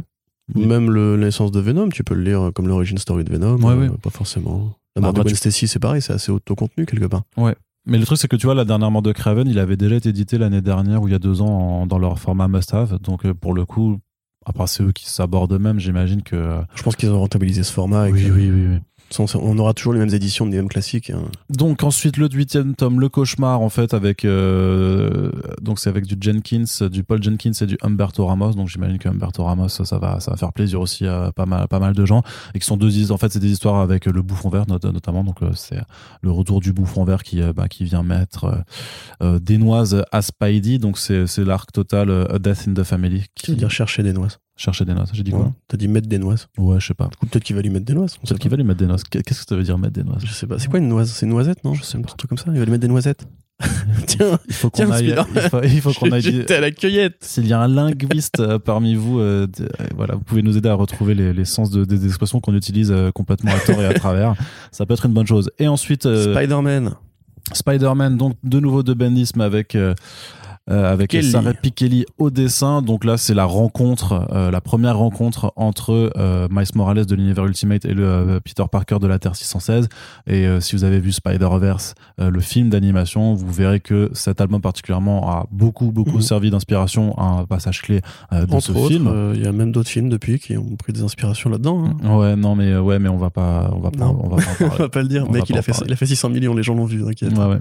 On en reparlera dans un autre podcast. Et Justement, on parle de Spider-Verse. Et Arnaud. ben du coup le dixième tome ce sera Spider-Verse donc de Dan Slott et Olivier Coipel avec une touche de Giuseppe Camuncoli et donc qui est vraiment le titre qui mélange tous les euh, Spider euh, donc vraiment il y a parce qu'il y a une mythologie qui avait été développée avec Straczynski c'est-à-dire que en fait, euh, dans l'univers, euh, les gens, euh, il existe des gens qui ont le totem de l'araignée, grosso modo, qui sont choisis par le par une forme de, voilà de, de, de- totem pour être le représentant de l'araignée. Et donc sur toute cette mythologie, on a développé aussi celle de, de, de- des héritiers, qui sont une race de vampires capables de voyager entre les entre les terres parallèles et qui eux, par contre, bah, se nourrissent tout simplement de l'énergie de ceux qui sont touchés par le totem de l'araignée. Et donc, bah, dans Spider-Verse, donc Morlun, qui est un vampire qui avait été inventé sous le run de Straczynski, en fait, bah, décide de partir à l'attaque de tous les Spiders euh, du Spider-Verse. Et donc, il appartient à Peter Parker, Miles Morales et tout ça Mmh. de réunir un maximum de tisseurs différents pour contrer cette menace. C'est pas incroyable sur le scénario, pardon, c'est très très très riche visuellement. Je veux dire, Coppel, il se fait quand même bien plaisir. Ça a apporté quand même beaucoup de choses sur tous ces délires de, de multivers. Donc ça reste aussi un truc assez. Moi, je trouve que c'est quand même plutôt fandard dans la dans la catégorie euh, divertissement euh, plus ou moins euh, inoffensif. En tout cas, voilà. Donc ça, c'est les 10 titres qui sont proposés. Je La- d'accord. Je sais, mais ce n'est pas grave. Ça coûtera. J'ai vu que tu voulais me censurer, mais je suis pas d'accord. ça coûtera donc euh, 6,99€ euh, cette année au lieu des 5,99€ de l'an dernier puisque l'augmentation des prix, tout ce genre de choses-là. Et ben ma foi, si vous ne connaissez pas Spider-Man, et j'imagine qu'il y a beaucoup de gens qui vont se réintéresser au personnage après la sortie euh, d'un certain film euh, actuellement en salle, euh, donc ce sera sûrement euh, pas mal pour, euh, pour acquérir quand même un ensemble de récits plutôt, enfin plutôt bons, hein, clairement. Il y, a, il y a quand même de, de très bonnes choses là-dedans. Je pense que les lecteurs plus ou, à- plus ou moins aguerris, par contre, ont déjà tous les récits. Parce que c'est quand même des choses qui ont été déjà éditées euh, à une Hmm. ou même plusieurs reprises chez, je chez pas, je pas, euh. Ah, tu les as pas, tu les as, tu les as lus. Ah oui, pardon, oui, les avoir lus, bien sûr, oui. Non, mais voilà. Non, il y en a un que j'ai pas dû lire, euh, qui est. euh, Attends, vas-y, descends, parce que Mm. là, du coup, ça va faire un blanc. Le, plus, bas, plus, le bas, plus bas, encore, plus bas, plus bas. plus Révélation. bas. Révélation, je l'ai lu. Ça, j'ai lu, c'est Le celui-là. cauchemar, Ouais, le cauchemar, tu l'as pas lu. Ouais. Je suis pas un grand fan de Ramos, enfin, il faut pas le dire parce que c'est un des plus grands dessinateurs de Spider-Man, etc. Mais je suis pas un grand fan de son style, euh, Mm. donc je pourrais m'en passer. Par contre, clairement, les, les, les classiques, euh, les premiers, justement, ça, ça m'intéresse à mort de la récupérer. Spider-Man, pareil. Euh, parce que même si je comptais me reprendre toute la saga Ultimate, c'est toujours sympa de l'avoir, tu vois, en. en Après, si tu veux quoi. tout l'Ultimate, euh, je pense que le format le plus économique, ça reste les omnibus, hein, du coup. Ouais, mais là, c'est parce ça que, parce que les Deluxe. Ah je- oui, je fais oui, un mais pari. après, c'est, tu sais, Ça des- va se vendre, tu vois. Bah, ça va se vendre. Après, tu sais, ça reste une, formule, une collection limitée. Alors, les, les, les albums sont un peu plus petits et c'est quand même un cartonné qui est un peu euh, Oui, semi-cartonné. Ceux- c'est- ceux de l'année dernière, hein. Voilà. enfin ceux de, de cette année du coup techniquement, mais euh, non, moi je trouve ça, enfin ça je trouve le format c'est joli, les couvertures bien choisies, la compo euh, assez assez minimaliste, euh, très agréable. Pour moi, c'est une très bonne idée de Panini. Alors, je sais effectivement que du coup, euh, c'est un débat plus profond et plus dense que juste euh, baisser les prix savants, etc. Mais euh, c'est pour moi des, bonnes façons de créer des portes d'entrée, justement. Et donc on attend simplement la riposte de la part de Urban Comics qui, j'imagine, se, se, se fera savoir Mm. prochainement. Mais en attendant cette riposte, une annonce quand même aussi à faire de la part de, de Urban, c'est l'arrivée, on l'avait dit dans le précédent front page, je crois, de euh, crossover de Donny Cates et Geoff Shaw. Oui, euh, je crois qu'il faut dire Jeff Shaw. J'ai appris ça récemment. Apparemment, Geoff, ça n'existe pas. j'ai envie de dire à la française, je prononce toutes les lettres. Et T'as raison. J'ai dit Geoff. Geoff, carrément. Geoff Shaw. Geoff Shaw. Voilà. Et Donny Katz. Donny Cates. Donny Cates. Donny Cates. Donc, euh, Ça presque un italien. Marque, Ouais. Donny Cates. Donc Crossover qui est l'une des récentes créations originales de Donny Cates euh, chez Image Comics. Donc c'est le fameux truc qui a priori aurait hein, inspiré euh, euh, Ray Jensen à croire qu'il y avait un vrai crossover qui arrivait avec Image United et tout. Donc en résumé, on pourrait considérer que c'est pareil une des séries les plus méta de ces dernières années, à tel point qu'il y a des auteurs de comics dedans, beaucoup même, et que c'est très très euh, digéré par rapport à la génération Image Comics qui a grandi avec les comic shops et avec ce que sont devenus les super-héros aujourd'hui. Donc, dans un monde réel, on va dire, euh, une bulle apparaît subitement au milieu de la ville de euh, Pittsburgh, je crois. Enfin, une grande ville américaine dans, le style. Et euh, dans cette bulle se trouvent des super-héros qui se font un, une grosse toutoune, un bon gros combat, euh, justement, proportionnel à un crossover, à la DC Comics, à la Crisis, à la Multiversity, à ce que vous voulez. Et en fait, ce combat-là, bah, comme, dans, la vraie vie ça devrait se passer, fait des morts. Donc les gens sont perdus au milieu de cette espèce de bulle où des surhommes se tapent sur la gueule et détruisent les bâtiments, voit des rayons laser qui coupent les gens en deux, etc. Donc euh, on arrive à mettre cet événement-là sous clé, enfin sous cloche, pardon, pour faire en sorte que ça ne se, ça ne se propage pas au reste des États-Unis. Complètement under the dome. Under the Dome, Mhm. exactement. Et après ça, comme, euh, comme quand le 11 septembre est apparu aux États-Unis, le 11 septembre pardon, est apparu aux États-Unis et a permis de faire voter beaucoup de lois sécuritaires et de déclencher un sentiment anti-musulman aux États-Unis ou en France, évidemment, euh, les États-Unis vont devenir racistes entre guillemets envers les lecteurs de comics. Les lecteurs de lecture de comics va devenir un- un- une pratique euh, ostracisée. Les fans de comics vont devenir des traîtres, des islamo-comics, tu vois, on peut dire, ou des ou des wo- des wo- des wo-comics. Bah non, vois. ce sera plutôt des comics gauchistes dans ce cas. Des Ah. comics gauchistes, pas mal. Pas mal, des comics gauchistes. Euh, donc on va suivre le destin d'une jeune héroïne qui, elle, bah, est une pratiquante euh, de cette espèce de religion que sont les comics, puisqu'elle porte une tenue de pratiquante qui est le cosplay. Elle travaille dans un comic shop qu'on pourrait assimiler à une sorte de mosquée. Euh, et du coup, devant ce, comic- ce, comic shop-là, tous les jours, des manifestants euh, viennent, scandent, vous êtes euh, enfoirés, c'est votre faute, parce que les comics existent, que les super-héros existent, donc que l'événement est arrivé. Donc c'est une digestion super intéressante et métaphorique, à la fois des fameux procès qui ont eu lieu après la publication du bouquin de Frédéric Vertam en 54, de la façon dont l'opinion publique s'est toujours méfiée un petit peu du divertissement que présentaient les super-héros pour les têtes blondes et compagnie. Euh, également aussi de l'effondrement du marché de la bande dessinée, puisque dans ce monde-là, DC et Marvel ont fait faillite. Parce qu'évidemment, comme personne ne lit des comics et que c'est plus populaire, ça ne peut plus être un genre populaire, et comme eux misent tous sur la- le populaire, ben voilà. Euh, D'où l'ode à Image Comics aussi, il y a beaucoup de références à Invincible, à Savage Dragon et tout. Et un jour, dans, ce- dans ce comic shop, avant que celui-ci ne soit, détruit par un cocktail Molotov, c'est le numéro 1 que je vous raconte, donc c'est pas un spoil colossal, elle s'aperçoit qu'en fait, un personnage de BD s'est échappé de la bulle et euh, bah, cherche à rentrer chez elle. Et apparemment, celle qui les, le personnage qui les aura fait passer dans le monde réel serait un mec euh, en bleu avec un S sur le torse. Donc voilà, c'est déjà une promesse assez ambitieuse. Et Donny Cates après met des encarts pour dire que c'est une histoire d'amour, etc. Donc c'est c'est vraiment, euh, je peux pas trop en dire parce que ça va très vite, très loin et c'est très vite, très très perché. Grosso modo, c'est l'une des meilleures séries de Cates actuellement. Euh, pour les fans de BD que nous sommes, c'est vraiment euh, c'est de l'amour quoi. C'est juste une déclaration d'amour au format comics, Ouais, à l'histoire des super héros. C'est très très bien dessiné. Je trouve même ça mieux dessiné que God Country ou que d'autres trucs de, de show.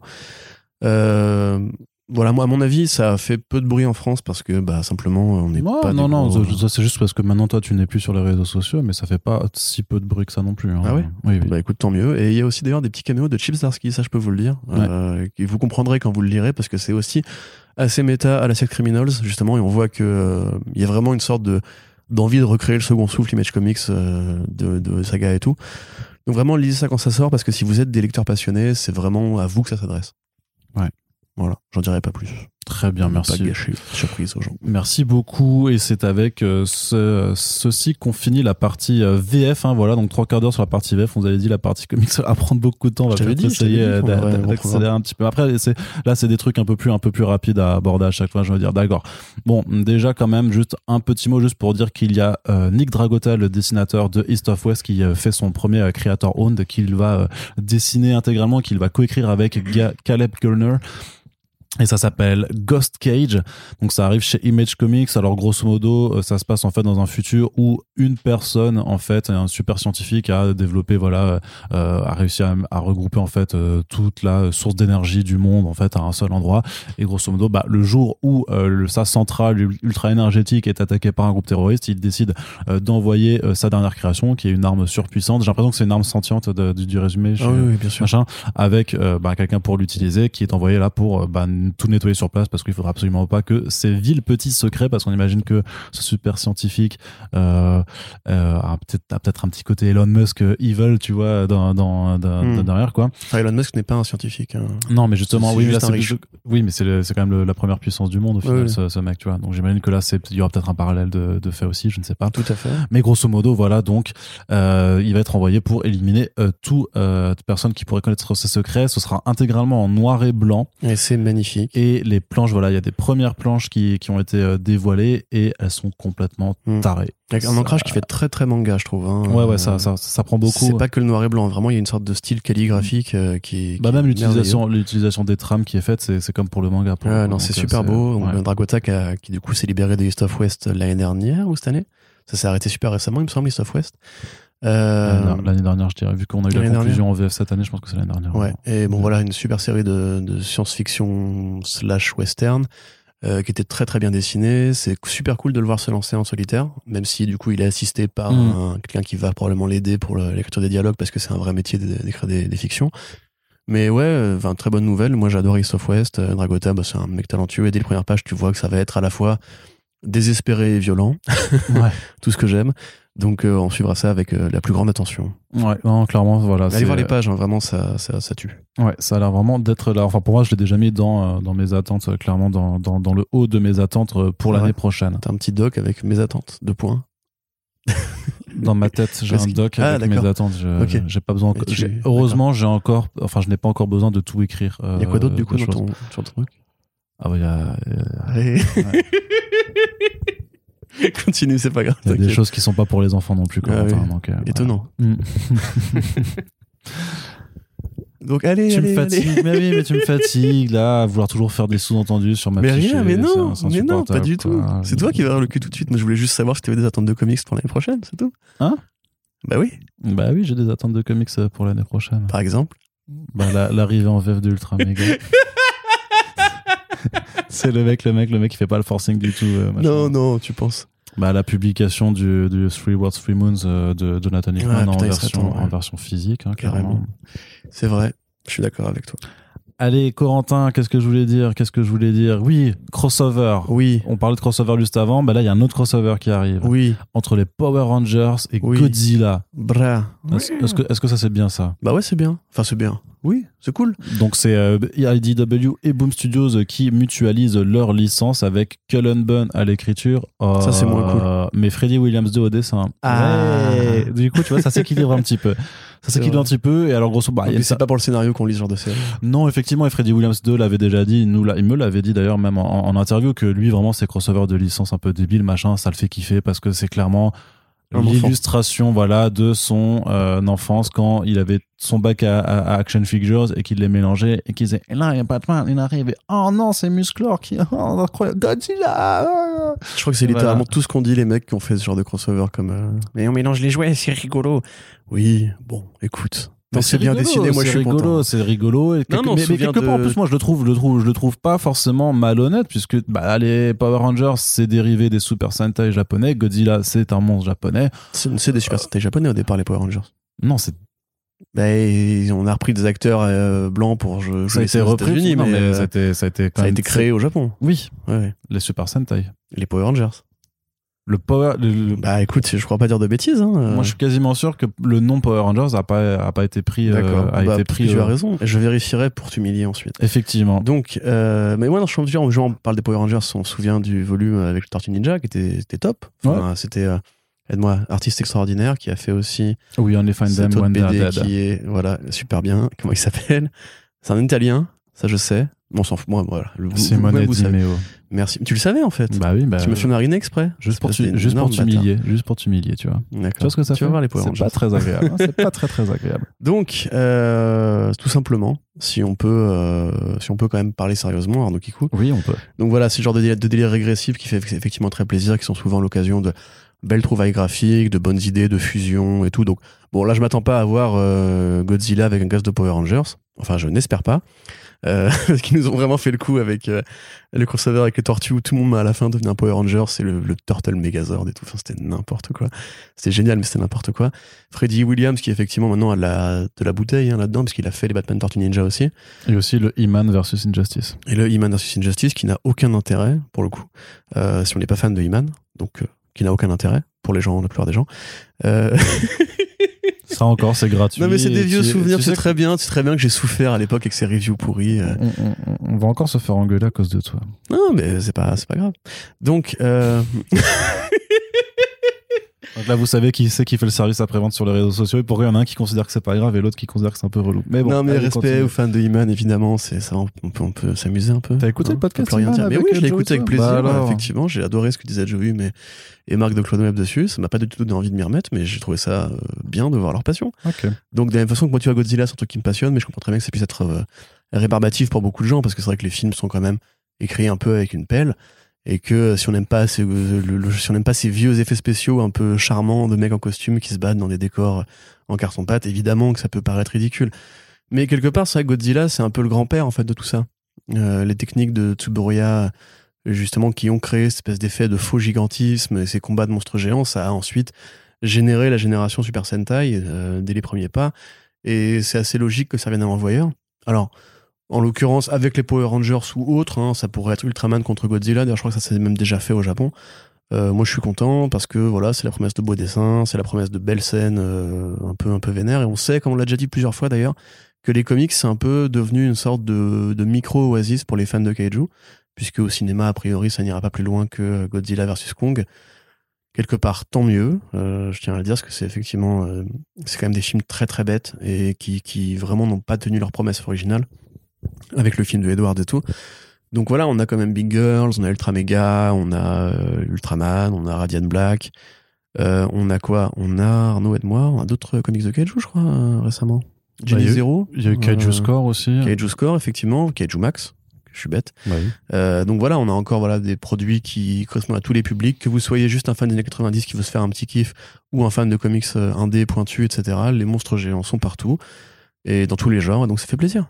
Puisque l'on parle de monstres géants, on va continuer justement avec des annonces qui nous viennent de, vrais monstres de, de, la bande dessinée. Alors un petit projet, mais plutôt sympathique de voir Mike Magnola quand même euh, aussi écrire un petit peu, même s'il il ne dessine toujours plus euh, sur les planches intérieures. Mais donc il euh, annonce une mini-série, une toute mini-série qui s'appelle Radio Spaceman. Donc il n'est pas un spin-off du Spaceman de de Brian Azzarello et Eduardo Risso. Ouais. Euh, non, non, rien à voir. Ça, c'est une private joke pour les très très connaisseurs de, des trucs vertigo niche. Euh, voilà. Bon, c'est connu, Spaceman. Oh, pas trop. Hein. Spaceman, c'est pas connu? Spaceman de. Euh, Azzarello Risso? C'est pas connu du tout, frère. Ça a pas reçu des prix? C'est pas, parce que quelque chose a reçu des prix que c'est connu. Hein. Vous avez pas lu Spaceman? Et vous qui m'écoutez là Posez votre casque, suis assez certain que radio, a... mais vous vous garez. Ça n'a même pas été adapté en VF encore, donc. Euh... Sérieux? Je crois pas. Bah non, pas chez Urban en tout cas, c'est sûr. Urban qui m'écoute. non mais c'est hyper bien. Bref, bon lisez Spaceman. Ah, c'est hyper bien, mais c'est pas accessible du tout. Attends, c'est super. Spaceman. C'est super dur d'accès, Spaceman. C'est hyper bien, frère. Mais je dis pas que c'est pas bien. Je dis que c'est un des meilleurs Azzarello. C'est hyper dur d'accès par contre. La façon mais dont non. il parle, les dialogues et tout ça. Mais ouais, c'est trop bien ça. Mais c'est pour ça que t'es pas éditeur Corentin, vraiment. Hein. bah, peut-être. Toi, toi, tu ferais. Euh, bah, attends, tu peux vendre sur le nom juste de Risso. Euh, ah, graphiquement en France, ah, il non. a des gros fans. Non. Non? Bah, J'aime pas Risso en France? Euh, Moonshine, c'est pas très bien vendu. Hein. Ouais, Moonshine, c'est parce que c'est pas ouf. Enfin, c'est pas. C'est quand même Azzarello Risso, sans... alors que Andred Bullet, ça, ça a quand même pu bien mieux fonctionner, mais euh, justement, le nom de Risso n'est pas euh, gain de, de, de vente. Enfin, de, cause de vente, je sais pas, de- de- garantie, Garantie. garantie Voilà, de c'est ça. vente. Ok. Bah écoutez, euh, désolé pour vous. Donc moi, je suis, moi, je te, mais, mais franchement, on peut le faire. Et franchement, franchement, euh, Si on fait un crowdfunding, est-ce que vous mettez de l'argent pour euh, Spaceman d'Azzarello non, moi j'allais dire, j'allais dire plus d'être un peu plus bot, faire vas-y Urban, euh, publier Spaceman. Moi je parie, je fais, un, on fait un pari qui est bas. Moi je te dis première semaine, vas-y 50 exemplaires, voilà. Et toi tu diras plus du coup et tu perdras un kebab. Ok, je dis, je dis plus. Je dis 51. Ça, j'ai gagné. ça, super. ouais. J'en ai acheté 49 Non, en je, te, je te jure, je te jure, je te jure. Non, mais ça- je me doute bien que c'est compliqué Je te avant, jure que ça se vend pas du tout. euh, Ça. La politique d'Urban, ça a toujours été de ramener les auteurs d'abord, mais et je pas te seulement jure, le côté. euh, oui, mais je te jure que ça, c'est envoyer un titre au casse-pipe. Vraiment, vraiment, vraiment. Allez, donc, du coup, par contre, Mike Mignola, du coup, donc, Radio Spaceman, qu'est-ce que c'est Non, j'ai pas envie de parler, tu m'as énervé. Mais non, je pas Vas-y, parle-en, toi, de Mike Mignola. Non, mais non. Je vois pas en quoi c'est plus facile à vendre d'ailleurs Mike Mignola. hein. Il y a plein de projets de Mike Mignola. Parce que Hellboy, c'est peut-être vachement plus connu que Spaceman. euh, Mais les autres sais. projets, Frankenstein, euh, Hype Sapien, c'est plus connu. Bah oui, parce que ça dérive de Hellboy. tu me casses les couilles. Bah non, mais tu sais que Non, mais je suis désolé, je suis meilleur commercial Sinon, on fait, que toi, on fait- on c'est fait pas plus de créa original en France dans ce cas-là. C'est- pas la question. C'est pas la question. Bah, c'est complètement la question. Mais non, c'est pas la question. C'est un personnage inventé par. ta, ta gueule, c'est bon, stop.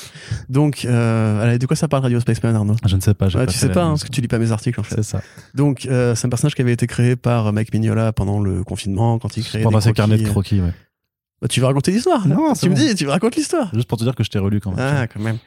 Euh, donc voilà, et puis à l'époque, il se disait pas qu'il y avait qu'il y avait forcément un intérêt à en faire une BD. Euh, en définitive, les idées lui sont venues plus tard. Euh, il a fini par se dire, euh, ouais, allez, je me motive. Et il a trouvé en la personne de Greg Hinkle, artiste de Airboy, une série éditée en France alors que personne connaît le personnage. Euh... un dessinateur qui pourrait l'épauler parce que Mick Mignola ne dessine quasiment plus de pages intérieures parce qu'il a plus envie. Donc euh, voilà, c'est l'histoire d'un robot protecteur qui, enfin d'un robot qui peut patrouiller l'espace a priori, qui vient au secours d'un vaisseau qui s'est écrasé sur une planète mystérieuse où des membres de l'équipage ont disparu et une fois arrivé sur place, il va découvrir qu'il y a plus sur la planète en question que euh, simplement des disparitions d'équipage. Voilà, encore une fois, horreur spatiale, euh, ce qui est un truc qui est pas si fréquent chez Mignola quand même, qui fait peu de science-fiction euh, euh, comme ça, dans, aux confins d'une planète mystérieuse, etc. Bon, il ramène quand même ses influences du cinéma d'horreur des années 50, parce que ça reste très, voilà, très vernien, on va dire, très, euh, très rouage, euh, très euh, diesel punk, on va dire, voilà, toujours un petit, Mhm. petit côté, euh, les tuyaux partout, etc. Euh, mais c'est une création originale de Mignola, ce qui n'arrive pas si souvent, plus si souvent en l'occurrence, parce qu'à une époque il créait beaucoup, beaucoup. Maintenant il reprend quand même vachement de choses qu'il a déjà fait, au point même de recycler ses romans en comics quand il a plus vraiment, la, plus vraiment envie. Bon, il fera juste les couvertures, hein, évidemment, du numéro, mais Hinkle, c'était donc un, un bon artiste qu'on a bien aimé sur, euh, sur Raboy, qui variait plusieurs styles entre le côté très Golden Age et très euh, froid et euh, un, peu, un peu déprimé, un peu sinistre euh, du présent. Donc c'est chouette. C'est que deux numéros, mais on sait que Mignola en général ne laisse jamais rien perdre, donc c'est la promesse éventuellement à terme d'autres séries Radio Spaceman. Et j'avoue que moi, un petit complément au Mignolaverse dans l'espace, ça me fait bien plaisir. Et toi, Arnaud? Bah moi, ça me fait grave plaisir aussi, Bah ouais. même si je suis beaucoup moins connoisseur que toi de son œuvre hors Hellboy. Mais euh, sur le principe, le pitch en tout cas me parle. Tu me dis horreur spatiale, effectivement, moi j'ai des cases qui clignotent dans mon cerveau et euh, qui, euh, qui me pousseront à m'intéresser au projet. Sachez qu'il y a déjà un éditeur hein, qui, qui a priori se positionne dessus. Donc on ne dira pas qui, mais voilà, c'est un éditeur qui aime bien euh, parler librement sur les réseaux sociaux et donc si vous suivez un peu ce qu'il met en public, eh ben c'est pas très compliqué de savoir qui c'est.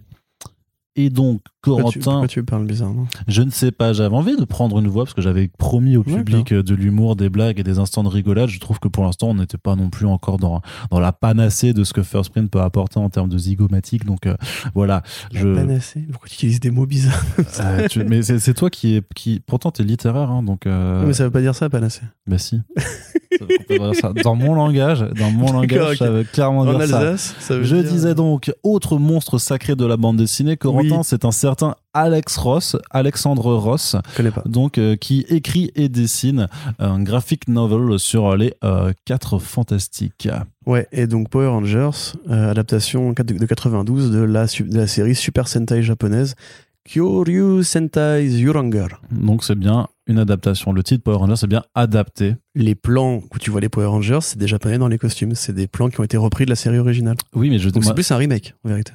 Oui, mais moi je disais juste que le titre Power Rangers était dérivé justement de série de Super Sentai, donc Mais c'est pas rien qui va, c'est là, du bien ce que je disais. Non, et en plus, du coup, là, techniquement, j'ai gagné. bah non, t'as pas du tout gagné. Redis-moi la, news. tu réécouteras le podcast. Alex Ross, Oui. Ah, c'est trop bien, ça, fait plaisir. fantastique fort. Ouais, et pas que, pas que, pas que. C'est euh, toute une ligne de romans graphiques qui va arriver euh, avec euh, la boîte la, où- merde, la boîte où, où c'est exporté Alex Ross.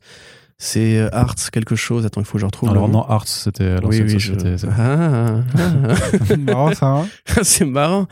Donc, euh, ouais, effectivement. Alors, Ross, qui, euh, lui, maintenant, ne travaille quasiment plus sur les intérieurs.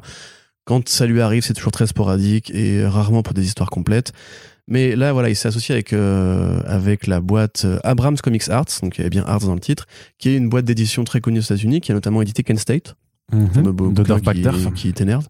Euh, et plus récemment, Fantastic Four Panel Pa- by Panel de Chip Kid, on n'en avait pas parlé, je crois. Si, si. ouais. Ok. Euh, et en fait, bah, du coup, Marvel s'associe avec eux pour créer la ligne Marvel Arts, qui sera a priori une ligne de roman graphique. Alors, peut-être pas que par Alex Ross, en tout cas, c'est ce qu'ils ont laissé entendre. Où en fait, bah, Ross, euh, chez Abrams, a retrouvé un de ses vieux copains éditeurs qui est Charles Quashman, qui est donc le mec qui a mis le pied à l'étrier d'Alex Ross en 92-93, en lui faisant signer des quatuors variantes chez les super-héros. Donc là, on parle d'un premier roman graphique, un court roman graphique de 64 pages, avec un format que tu aimes bien, puisque c'est quasiment le même que Beta Ray Bill et Testament. C'est un très grand format, justement pour, prof- pour profiter des planches de Ross, où il va faire un remake d'une histoire de euh, Jack Kirby dans les années 60.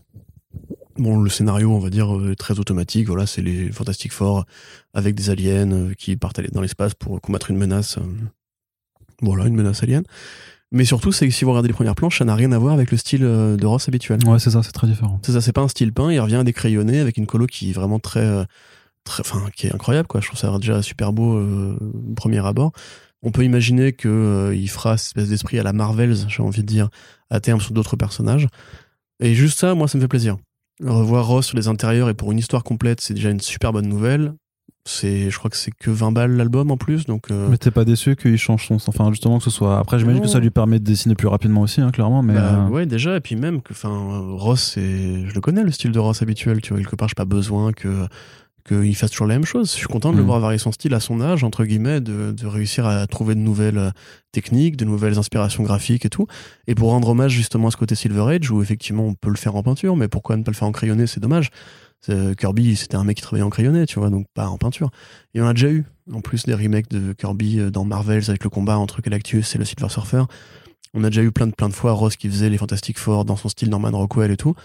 Euh, je trouve ça super excitant. Personnellement, j'adorerais qu'il y ait une vraie collection à terme où Ouais. il fasse d'autres personnages, soit de Kirby, soit de Lee, enfin des trucs. euh, tu vois, j'aimerais bien par exemple. euh, bah, la trilogie Galactus, oui, non, c'est un peu facile de faire ça, mais genre les, les Inhumans, tu vois, par exemple, par Alex Ross, ce serait super cool. Euh, le côté grand format aussi, qui fait plaisir, et puis ça fait de l'argent pour Abrams, qui est quand même une boîte d'édition qui défend des vrais projets super intéressants et difficiles à vendre pour les passionnés que nous sommes.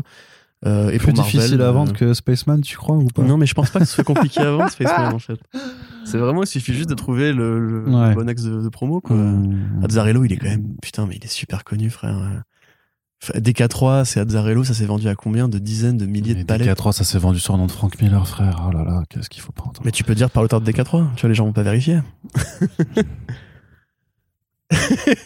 Alors là, vous voyez pas, mais en fait, Arnaud fait son sourire de. Non, mais il est trop con, il est trop Ah. con, Corentin, il est trop con. C'est un malade. Oui, c'est Azzarello, Eduardo Risso, c'est effectivement, c'est waouh, c'est vraiment de la BD de niche. hein. Tu t'en rends pas compte. Non. Mais si, mais tu t'en rends même pas compte. C'est ça qui est terrible, c'est que t'es, t'es, t'es pétri dans, dans, dans, des, dans des belles convictions, mais qui restent des convictions qui sont absolument en total décalage avec la réalité du marché en France. Mais, Mais c'est pas pourquoi, grave. pourquoi Coyote est sorti en Mais France alors. Hein? Pourquoi The Few est sorti en France? Mais parce que The Few, mais parce que bah, parce qu'il y avait eu le premier ouvrage de. Mais que ça n'a pas marché Coyote en France, qu'est-ce que tu Mais crois je dis pas que ça a pas marché, mais attends, mais des fois tu sors des BD parce que tu sais, entre guillemets, Oui, que mais tu parce vas que- faire mais- mais parce que t'espères aussi et après, tu te pouvoir les sur vendre. les super-héros. Mais moi, mais moi, je pense, je, je pense honnêtement que en- avec les, je sais pas, avec peut-être les ventes de Moonshine et tout ça, clairement, t'es pas du tout euh, OP pour te dire bon, vas-y, je vais, je vais vendre le- un, un vieux titre de. En plus chez Vertigo, alors en plus chez Vertigo, je, je sais pas si techniquement DC Comics euh, veut encore publier, enfin rééditer des vieux trucs de Vertigo, à part s'il y a pas une série télé euh, qui va avec. Hein, ils rééditent les Sandman. Euh, parce qu'il y a la série télé. Là, euh, tu sais, leur réédition des Hellblazer en TPB, euh, t'as des volumes maintenant qui sont introuvables, ils les réimpriment pas et du coup, euh, bah, Ouais. ma collection elle est niquée parce que je peux pas me prendre les, les dernières sorties, alors qu'ils sont sortis il y a deux ans. Tant vu que tu les lis pas. Mais c'est pas la question, hein, c'est pas la question, mais c'est que, mais c'est que du coup, en fait, il y a, il y a un vrai problème avec la façon dont, dont DC gère la- la- l'ancienne marque Ouais, après, tu Vertigo. me dis ça, mais Zombie c'est sorti en série télé, et tu me dis que c'est pas, c'est pas éditable non plus. Donc. Ah, mais ils ont bien en comics, non, pas du tout, ouais. Mais parce que ça, n'a plus- parce que ça n'a rêve. rien à voir. Mais, mais même, mais, oui, mais ça. commercialement parlant, ce n'est pas intéressant. Franchement. enfin c'est trop risqué. Tu fais une risqué. édition limitée pour les gros fans et tu le vends super Mais cher. tu vas, oui, bah tu vas, prêts à le faire. parce que tu vas vendre 50 albums, mais tu vas pas faire une, un tirage. Ils ont tu pas peux- 50 Il n'y a pas 50 fans et pas juste 50 fans d'Eduardo Risso et Azzarello en France. Tu- de Spaceman. Mais Spaceman, c'est bien. C'est Mais une oui. bonne bande Ce dessinée. n'est pas parce qu'une BD est bonne qu'elle se vend, Corentin. Mais Elle tu, se vend tu- à plus que tu- 50 exemplaires. Tu le sais. Bah, franchement, ouais, mais, t'en fais pas 1000. Et Non. 1000, c'est le minimum syndical pour que ce soit, pour que ton tirage il soit, il soit intéressant. Mais continue, on s'en fout. C'est pas grave. C'est déjà assez long le podcast là. Tu, mais c'est pas grave, tu l'as en VO et il est très bien comme ça en VO. Oui, oui, mais en plus je l'ai en physique en plus. En plus, c'est le mien que t'as récupéré, je crois. Ouais, c'est possible, Oui, c'est moi. C'est le mien que t'as. Vous voyez qu'Arnaud n'a rien à foutre d'Azzarello. c'est pas que j'en ai rien à foutre, c'est que je savais que Vraiment, fou. je, devais faire de la place et je savais que, que ça te plairait. Allez, du coup, puisqu'on parle de non, Est-ce bah que t'as besoin de faire de la place encore Parce que j'ai pas de... tu me dis. J'ai pas de transition toute trouvée, mais du coup, on va passer à la partie mainstream. Puisqu'on parle d'Azzarello, Puisqu'on parle Parlons de Tom d'Azzarello, King. parlons de. ils Non, ont fait du Batman tous les deux. on va parler de, de Marvel, du coup. Ah. On va commencer par Marvel. Alors, euh, d'une part, juste, euh, pas forcément faire un commentaire sur les annonces, mais euh, Marvel continue décidément avec ses titres. Moi, ce que j'appelle leur mini-série passéiste, c'est-à-dire c'est- ce sont des titres qui se déroulent euh, dans le passé euh, des publications Marvel, c'est-à-dire à une époque donnée, euh, et qui sont généralement écrits et ou dessinés par des gens qui s'occupaient déjà de ces séries il y a 30 ans. Donc euh, comment euh, donner du travail à des euh, gens en phase d'être à la retraite et faire plaisir à la fois aux vieux fans nostalgiques qui ont la thune, puisque c'est comme ça que ça marche aujourd'hui, il y a vraiment une économie de la nostalgie dans la pop culture qui commence à mon sens à être un peu Je problématique. sais pas de quoi tu parles. Alors, je ne vois pas non plus de quoi je parle puisque je, je n'y connais rien après tout.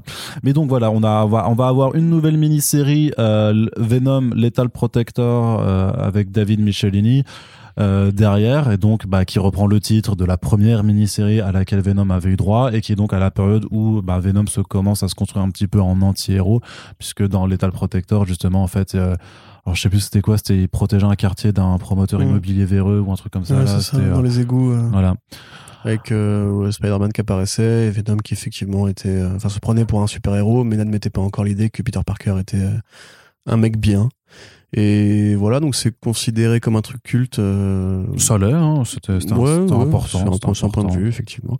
Euh, D'ailleurs, depuis, en fait, la, la trademark, euh, parce que voilà, pourquoi cette série-là? Parce que le film Venom 2 a très bien marché oui et que dedans, on insiste lourdement sur le fait que le titre de le nom de super-héros de Venom, c'est Lethal Protector. Sauf que dans le film, c'est quand même transformé en une forme de nom de MC. Euh... Ouais. enfin, c'est trop nul, quoi. C'est ouais, dans, pas- le film, en plus, Ah. c'est débile parce que son vrai nom, en fait, c'est Venom. Tu vois, c'est la fusion du symbiote et de Eddie Brock, c'est Venom. Le symbiote ne s'appelle pas Venom, normalement.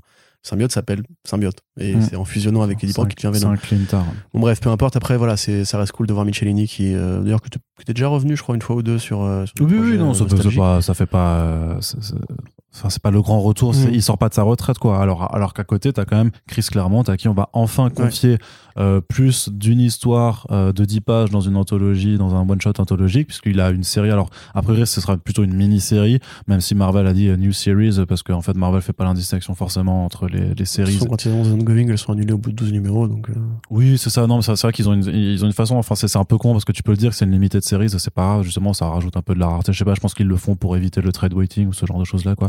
Mais grosso modo, Chris, Chris Claremont qui va écrire donc un titre Gambit.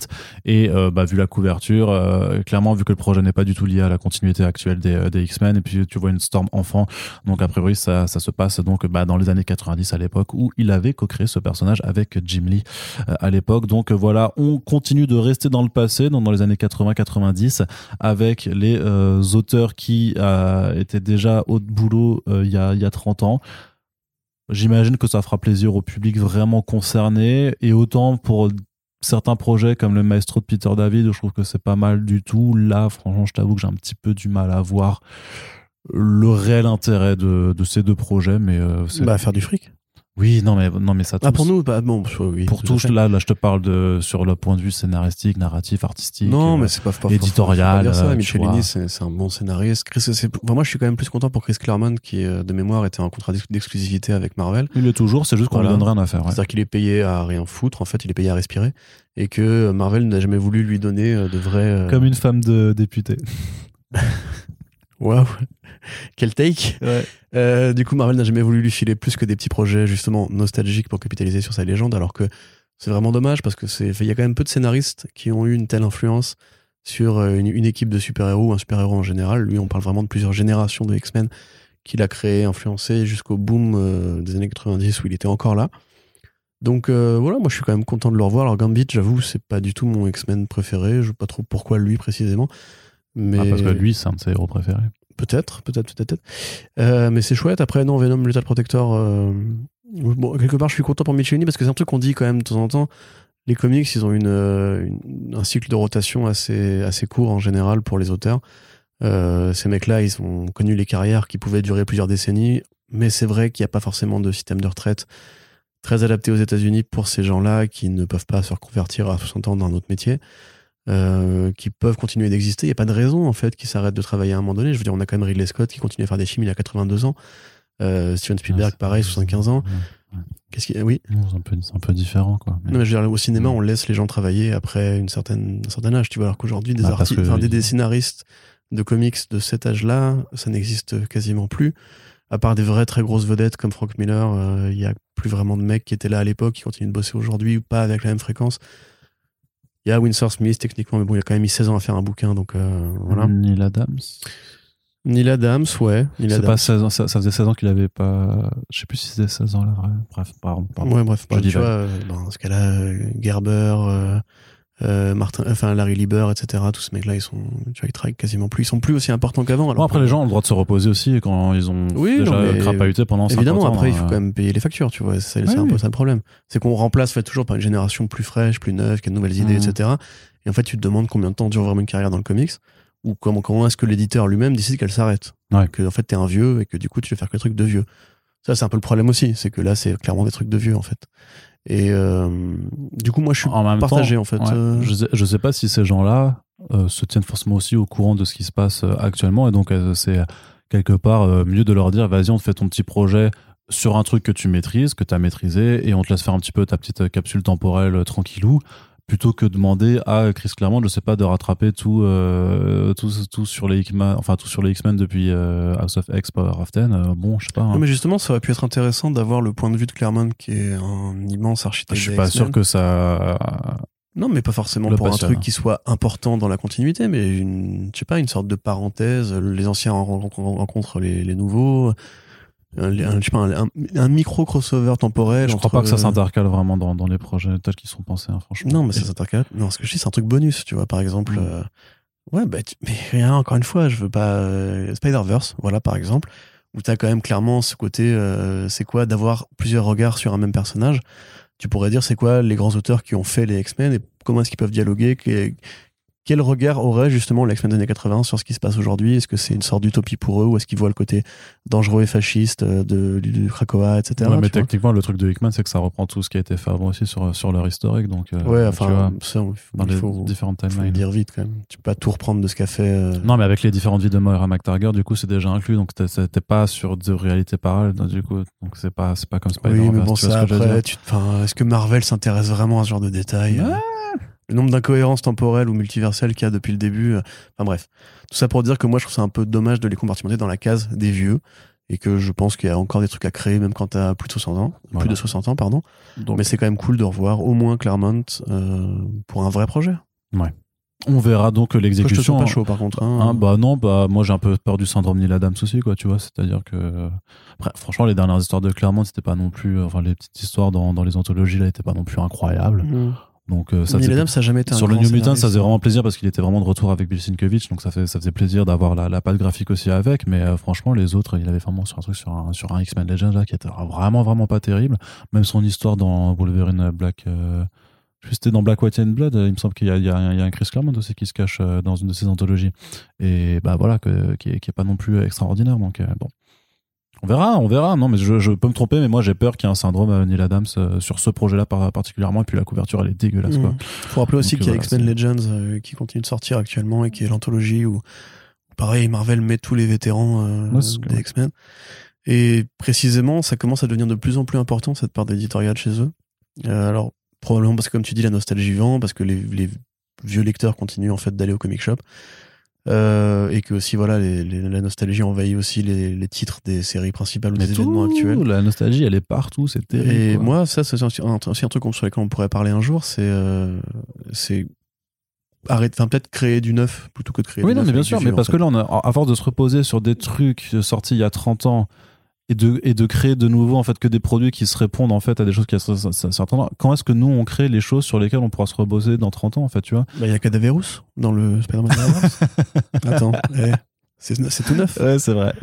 Non, mais en vrai, on, on- va rentrer dans une forme de, de boucle euh, auto-alimentée euh, qui va rester juste sur un cycle où, en fait, où clairement, euh, ce qui a été fait dans les années 80-90 va Et on y est déjà, se, hein. se Ouais, quand tu vois Spider-Man, de, tout le run de Dan Slott, on, de Dan Slott, pardon, on l'a piétiné. Quasiment toutes ces nouveautés, on a dit, allez hop, euh, va, va, va, va voir là-bas si j'y suis. Et on ramène tout que Straczynski avait fait et tout. Enfin, Mm. en vrai, c'est le cycle, mais c'est problématique. Mais... Enfin, encore que Krakoa, c'est nouveau. Oui. Pour le coup, c'est vraiment de la créa nouvelle, il y a plein de nouvelles idées qui apparaissent. Enfin ouais, le- tout le projet, ouais, effectivement, mais euh, enfin c'est, mais c'est, un- bon- moi ça, ça, me- ça me terrifie, ça me terrifie un petit peu quand même de voir à quel point, en fait, il y a, il y a où, où, en fait le, la fine, euh, on va dire le, le- Fine équipe. non le- la fine délimitation en fait entre le l'Easter egg et le, et le fan service vraiment euh, outrancier en fait a été complètement euh, balayé maintenant Bah, et ouais. et qu'on en a plus rien à foutre. Donc euh, Attends voilà, que ça vend. hein. c'est ça. Contrairement à Spaceman. Contrairement à Space je crois qu'on a le running gag de ce podcast du coup. euh. Allez, Get Fury de Garth Ennis qui a changé de dessinateur, c'est justement c'est Jason Burrows qui, euh, qui reprend euh, les dessins au lieu de Goran Parloff. Ouais, alors un mal pour un bien. Parce que maintenant Goran Parlov re- retweet des, des posts transphobes, donc je suis un peu déçu, mais bref, peu importe, c'est pas grave. chacun ses convictions. Merde, fais chier. Ça m'énerve, tous, les, tous nos héros sont, sont, sont piégés dans ce cycle intemporel de la haine. Qu'ils vont, ils vont tous, et après ils vont tous faire des NFT, donc on est foutu. hein. Ouais, enfin, en l'occurrence, Parlov, je pense que c'est plus une question. Alors, à moins qu'ils soient engueulés avec Ennis sur ce sujet-là, parce que euh, Ennis a pris position sur le sujet de la, tran- de la- du transsexualité, on ne dit plus, du, du thème transgenre, transidentité, voilà, je l'ai, euh, dans euh, The Boys. Donc, Peut-être qu'ils sont engueulés par rapport à ça, parce qu'apparemment, Parlov s'est vraiment radicalisé sur le sujet. Je sais pas trop pourquoi, mais voilà. Bah, Euh, il vient de quel pays? Euh, Europe de l'Est, c'est un Serbe, je crois. Ouais, bah c'est peut-être des Euh. pays qui sont pas super euh, super cool sur les questions LGBT, je crois. Ouais, hein. pas, après, euh, pas sais pas. l'intention. Là, Non, on parle non. juste de retweet. euh, c'est peut-être euh, voilà un clic malencontreux, je ne sais pas. Mais en tout cas, voilà, il est pas impossible qu'on ne, qu'ils ne travaillent plus ensemble à cause de ça. Si c'est bien. euh, Alors, il est ce qui croate, s'est passé. du coup, ouais. Il est croate, ouais. Si c'est bien ce qui s'est passé. Bon, c'est un mal pour un bien, parce que même si effectivement Parlov reste un grand dessinateur, Jason Burrows s'est vraiment bien repris en main depuis quelques années. Euh, je suis assez content, moi, de ce qu'il a fait avec euh, Punisher Soviet. Euh, donc, Get Fury, pour rappel, c'est une sorte de croisement entre Punisher Platoon et euh, Fury Max. Fury Max, qui est peut-être la meilleure série qui a jamais été faite sur Nick Fury, et Punisher Platoon, qui était l'origine, euh, avant l'origine de, de Frank Castle. Où il va mélanger, du coup, bah, Frank Castle et Nick Fury pour une aventure qui se passera un peu avant le Vietnam, dans la continuité des travaux de la ligne Max, puisque maintenant la ligne Max n'existe quasiment plus que pour Garcenis parce que le reste a été abandonné. C'est un peu dommage, d'ailleurs, parce que tu vois DCL Black Label où ils excellent vraiment en ce moment, et euh, Marvel pourrait relancer la ligne Max pour faire des projets plus autonomes, plus adultes, parce que c'était ça le projet au départ. La ligne Max c'est vraiment pour les adultes, et ils n'en font quasiment plus rien, donc c'est un peu un peu ballot, mais en tout cas le projet a été annoncé il y a deux ans. euh, il n'est pas sorti entre temps parce qu'a priori Parloff avait des problèmes de, de vue. Maintenant, on le remplace pour de bon et ça sortira l'année prochaine. Il a aussi confirmé la série euh, Punisher de Jason Aaron. Il l'a évoqué comme ça pendant un panel à, à Chicago. Donc euh, très content. Moi, Garcenis, bah, on, on parlera bientôt de Johnny Red, je pense. Euh, on en a déjà parlé? Non, on en parlera bientôt. Euh, ou même de voilà, on a parlé de Sarah cette année, je crois. On a parlé de plein de trucs qu'il fait. faire. Johnny Red, on en a parlé. On en a déjà parlé? Oui, oui. Ok, je me perds dans le, le flot temporel de cette année bizarre. Mais donc ouais, c'est ça reste un scénariste qui est toujours aussi bon en fait. Hein, il- Avant, il pouvait être en, Dancy à l'époque chez Dynamite et tout. Là, vraiment, quasiment tout ce qu'il fait est au moins intéressant, si pas excellent, euh, si on fait le compte. Euh, Marjorie Finnegan, euh, Temporal Traveler, c'est excellent. Euh, The Boys Dear Becky, c'était vachement bien. Sarah, c'est génial. Johnny Red, c'est top. Non, on va en parler de Johnny Red. Ah, on ok, n'a pas voilà. parlé. Et Punisher Platoon, qui était merveilleux aussi. Ouais, donc, ça c'était vachement bien, ouais. Voilà, enfin, il n'y a rien à dire. Garcenis, c'est- il vieillit comme euh, le bon whisky, euh, ce qui est pas anormal puisqu'il est irlandais. Donc, euh, on est très content et on a hâte de voir ça. Très bien, très bien, très bien. Allez, sans transition, on continue. Est-ce qu'il y a encore quelque chose Alors, un petit mot juste pour dire que la nouvelle série Carnage sera écrite par Ramvi. Donc, il y aura Francesco Mana au dessin, donc euh, qu'on a, voilà, qu'on a vu, euh, dont on a parlé sur sur le Ultraman de Kyle Higgins. Pour le coup, c'est Ramvi qui s'occupe de de la prochaine série. Et il faut savoir que grosso modo, l'idée c'est que le symbiote euh, va être séparé de Cletus Cassidy, donc, va devoir se chercher un nouvel hôte. Donc, euh, bah, ce qui va entraîner moult euh, meurtres, on imagine. Hein. Euh, moi, c'est quand même le genre d'annonce qui me dit tiens, je vais, je vais aller lire du Carnage, tu vois, parce que c'est pas un personnage qui m'intéresse plus que ça non plus. Je suis pas ultra fan de, de choses qui ont été faites euh, précédemment.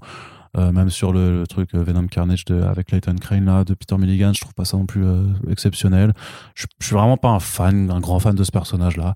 Euh, Je, Carnage. je pense que c'est normal en fait. Bah je sais pas, non, pas forcément parce que ça reste un personnage ultra ultra populaire en, en, en d'autres Ouais, lieux. Donc parce euh, qu'il a ce, ce, ce après il est bien en tant qu'antagoniste pour euh, pour euh, voilà pour des Absolute Carnage. Ouais, voilà, ça, tu vois, mais, euh, ouais. tu vois, c'est comme pour moi la série Joker qu'ils ont fait là chez DC, je trouve, je trouve, enfin, bref. ah, pourtant elle est pas, franchement ça va. Hein. Oh putain, ouais, je, T'aimes pas toi? Ah non, je déteste. Ah ouais? Je trouve ça affreux, vraiment. Ok. Mais euh, pareil, c'est pareil pour Carnage Black, White and Blood, tu vois, je dis, tu vois très clairement en fait. rigolo. Bah, il y avait quelques idées, mais tu vois en fait que c'est un personnage qui a pas de densité une fois qu'il est sorti de son contexte. Alors là, c'est Ramvé. Donc effectivement, t'es un peu obligé d'aller voir parce que c'est pas un mec qui justement, enfin c'est un mec qui sait créer de la densité sur des trucs qui. Bah, moi, ça me rappelle un peu l'approche qu'il a eu avec Swamp Thing de donner un, voilà, Ouais. un, nouveau porteur, du, enfin, un nouveau Ouais, ouais, ouais, représentant du green. Bah là, pareil, on va retrouver Et peut-être un nouvel hôte. deux, bref. Mm. Mais on en reparlera.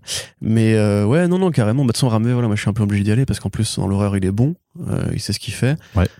Moi, c'est plus Mana en fait. Parce que, tu vois, au demeurant, quand Donny Cates a repris Venom, euh, Venom, pardon, c'était après les années bonnes.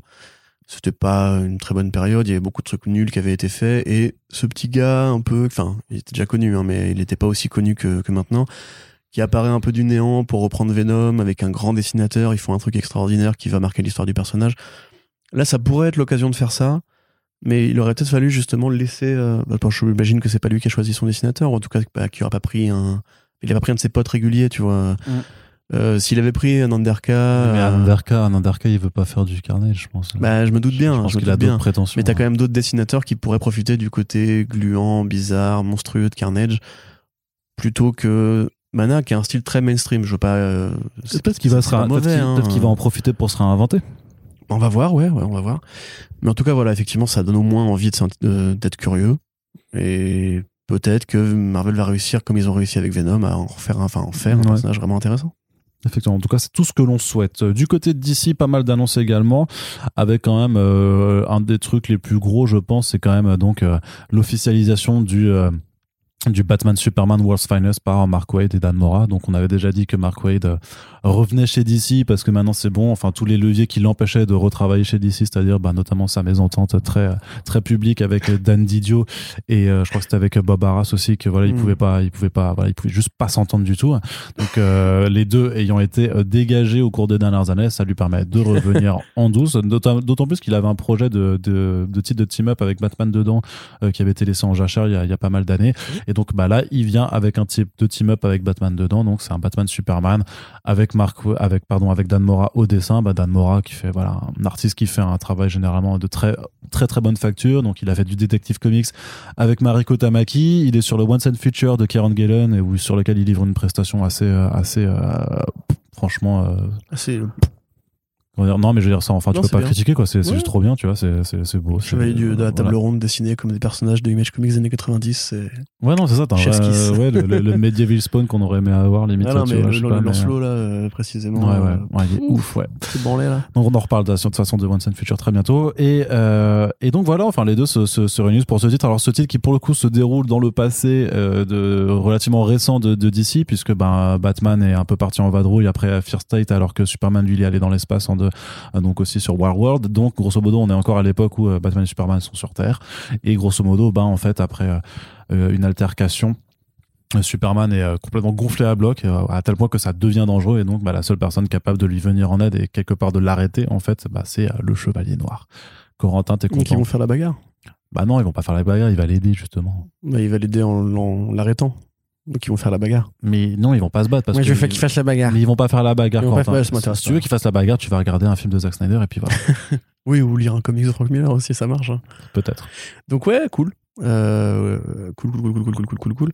Qu'est-ce que tu veux dire là-dessus? C'est un petit projet, c'est pas forcément là que j'attendais tu Mark trouves, Waid tu pour. trouves que euh, c'est petit?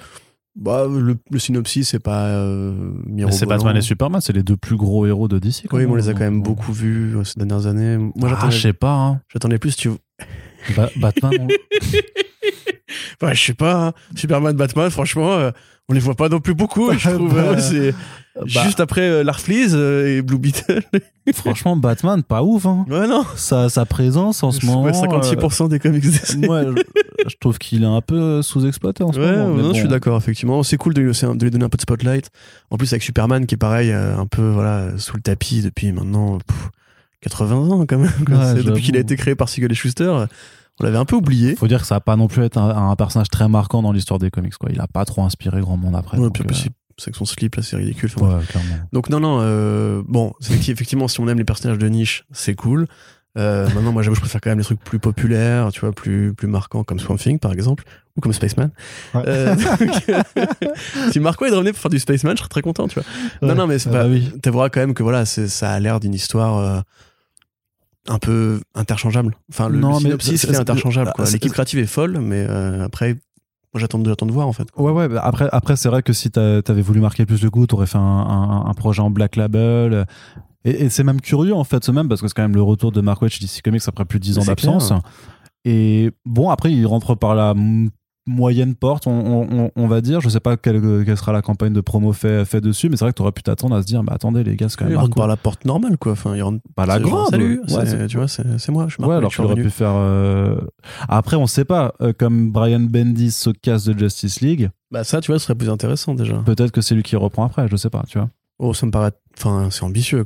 Est-ce que vraiment il a envie Moi, je serais chaud, hein. Je, je Franchement, je, sais signe, pas. Je, je, euh, je le dis vraiment là, je, viens d'avoir l'idée en tête. en l'air, Je, ne suis, bam. je, je ne suis au courant de rien, mais mais ça. non, ça va être Snyder. Mais, mais non, il est euh, déjà. Non, mais en vrai, voilà, voilà, voilà, voilà. Bon, parce que voilà, euh, le- le- le projet sera peut-être bien, peut-être pas bien. Juste qui pour reprendre Justice League après Brian Bendis en Je vrai suis à Williams. Ouais, non. il mais, est partout. non, mais oui, non, mais justement. euh, Euh, qui, qui Williamson, il a déjà Justice Incarnate, il fait son, sa grande Hmm. trame de fond sur Infinite Frontier, il a pas besoin. ça me paraît un peu tôt. Bah non, et puis qu'est-ce qu'il en Willow Wilson, elle est occupée là, non Hmm. Tamaki Non, ah, Je sais pas. non moi, mais Mark, bah, Mark Wade. Mark Wade, il est. Est-ce qu'il a envie seulement, tu vois Franchement, C'est ça aussi. tu fais revenir euh, re- sur la Justice League et tout. euh, Tom. King Mais non, pas Tom King. Pourquoi pas D'accord. Ce serait le moment. gars. bah, de toute façon, déjà, il a déjà eu des titres avec tous les héros, donc il s'en fiche, il a, il a pas besoin Ouais, de non, le faire. il a autre chose à Et faire. puis je c'est pour faire une équipe où d'un coup toute la Justice League est en train de déprimer euh, dans, dans, ses, dans ses quartiers. Oh, c'est pas euh, que ça, Tom King. Ça, ça, c'est Superman qui fait oh, est traumatisé sur Warworld, oh, le PTSD, machin et tout. Ah non, mais moi trop dur, hein, les enfants, la crise de couple, la quarantaine. Ah ouais, bah moi je bande plus et tout. Ah, c'est compliqué, Eh, franchement. Ferme Ah, ta ah. gueule. tu respectes mon Tom, ok C'est quand même le mec qui arriverait à te faire, de- à te faire passer euh, Wally West, le gamin, enfin euh, Bart euh, et Bart Allen pour des pour des. T'as lu. Human Target, au fait Hein? Non, pas encore. C'est super bien. Ouais, je sais. Mais, Mais euh, Tom King, J'ai the win. Non, mais après, oui, voilà, si Mark Wade revient, je suis vraiment euh, content. Enfin, s'il revient pour de vrais trucs. Là, tel quel, c'est effectivement. Mais je- peut-être que c'est juste un projet d'intro qu'il avait laissé en jachère depuis très longtemps, qu'il avait envie de raconter, que Dan Mora, voilà, très bon dessinateur. Ça a l'air cool. Mm. Mais je suis pas, tu vois, je suis pas en mode, waouh, putain, t'es pas, revient. t'es pas saucé. Non. Non, pas, pas, enfin, pas plus que ça. Une petite, c'est une petite sauce. Une petite sauce. Voilà, une petite sauce viande. Tu Ouais. vois, genre, ça accompagne bien les patates. C'est ça, mais c'est pas encore la, la sauce euh, Biggie, quoi. Sauce, non, j'aime pas la sauce Big. Game. Ouais, pas bonne Non. du tout. mais- Blanche algérienne, euh, tranquille. Allez, sur ces. Arnaud, Oui. Ouais, je te dois un kebab. je te dois un kebab. Il y a, on dira effectivement- pas pour lequel. mais- il y a un pari kebab, effectivement, que j'ai perdu récemment avec No Way Home euh, sur la présence de, de quelqu'un dans, dans ce film. Donc, euh, si vous avez écouté les fronts vous Ah, le du coup, savez- tu spoil carrément, en fait. Hein Tu spoil carrément. Mais je spoil pas. Si les gens euh, ont écouté celui d'avant, en fait, ils doivent savoir de quoi on parle. Hum, oui. Oui, Mais en même temps, ils ont vu le film depuis, hein, c'est vrai. clairement. Et ils ont peut-être aussi vu une série télé. Bref, continue. Allez, on continue avec euh, l'autre grosse annonce. Enfin, le, le- enfin, il y a deux annonces de Batman du coup. Donc, on vous le disait, un personnage euh, relativement peu utilisé par euh, DC Comics. Donc, Mm. avec Il y a un push quand même en ce moment. hein, tu vois, Ouais. Ils ont envie de le remettre un petit peu au goût du jour. on se demande bien qu'est-ce qui se passe. hein. C'est un petit pas, je crois. Mm. Donc, le Batman Beyond the White Knight de Sean Murphy. Ouais, trop cool. Alors, bien, comme tu l'avais dit, et je te tire mon chapeau, même si c'était quand même prévisible évidemment. Euh, bah, Sean Murphy continue à être obsédé par l'univers animé euh, DC de la grande époque en adaptant la création de euh, Alan Burnett, donc le Batman Beyond, le Terry McGuinness, dans un monde moins futuriste a priori, parce que ça a quand même resté que dix ans après la série principale, enfin la, pardon, la série principale, qu'est-ce que je raconte?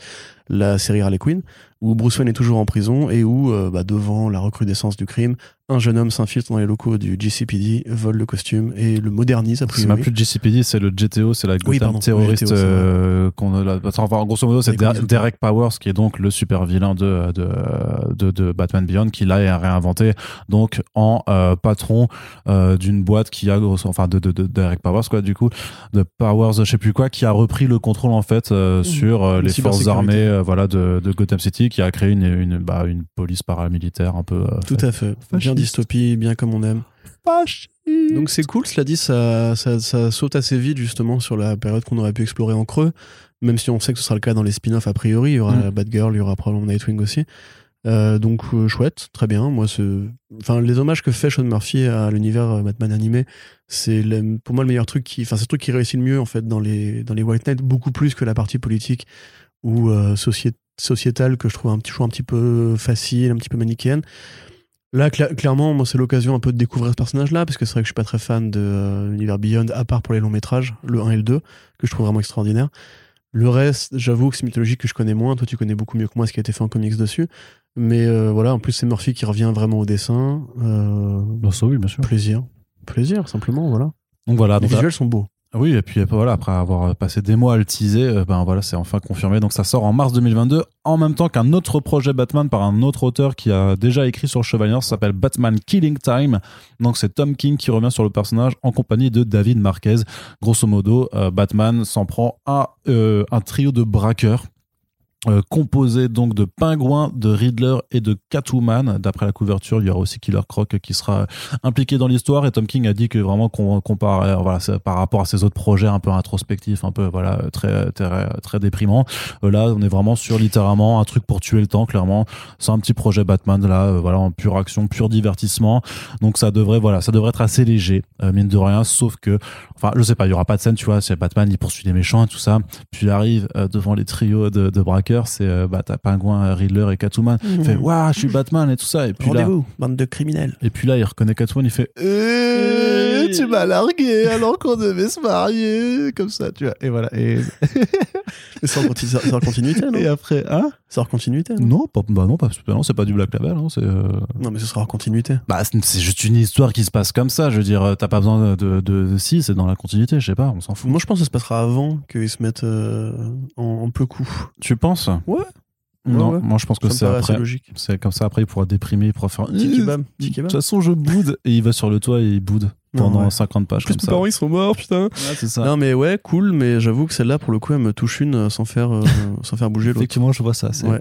impressionnant. Ouais, effectivement, merci Arnaud. Arrête de mettre mes couilles, s'il te plaît, c'est bizarre. Bah, arrête de me les montrer aussi. Je te les montre pas du tout. J'ai un plaid sur les, sur les genoux, frère. Donc, euh, ouais, non, parce que, bon, déjà, David Marquez, moi, ça m'emballe pas. Ah, euh, mais si, par contre, David Marquez, c'est cool quand il dessine bien. Bah, moi, je suis, franchement, je, non. Enfin, Ok. Par rapport à ce qu'il fait. Attends, mais Greg tu, dis- Smallwood. tu veux dire que David Marquez ne te marque pas? Oh là là là là là. Oh, J'ai même pas de rebond à blague. bah non, Incroyable. c'est pas possible. Greg Smallwood. Ouais, Euh, genre Jorge Fornes. oui. Euh, Aide-moi, Spider, Superwo- Supergirl, Superwoman. Comment ça s'appelle? C'est l'artiste. Ah, Billy Bill. Quissav- Bill Quis- bah, Bill Quissavelli, quand même. Euh, c'est quoi Mitch Gerrard, Evan Shiner, Oui. David Marquez.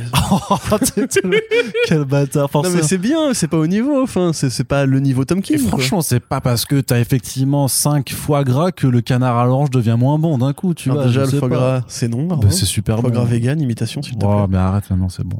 Ça y est, ça y est. Alors, tu vois Pécresse, c'est bon? Ouais, complètement. Ça fume un micro? Non mais j'avoue, je trouve ça peut-être trop classique ou pas assez.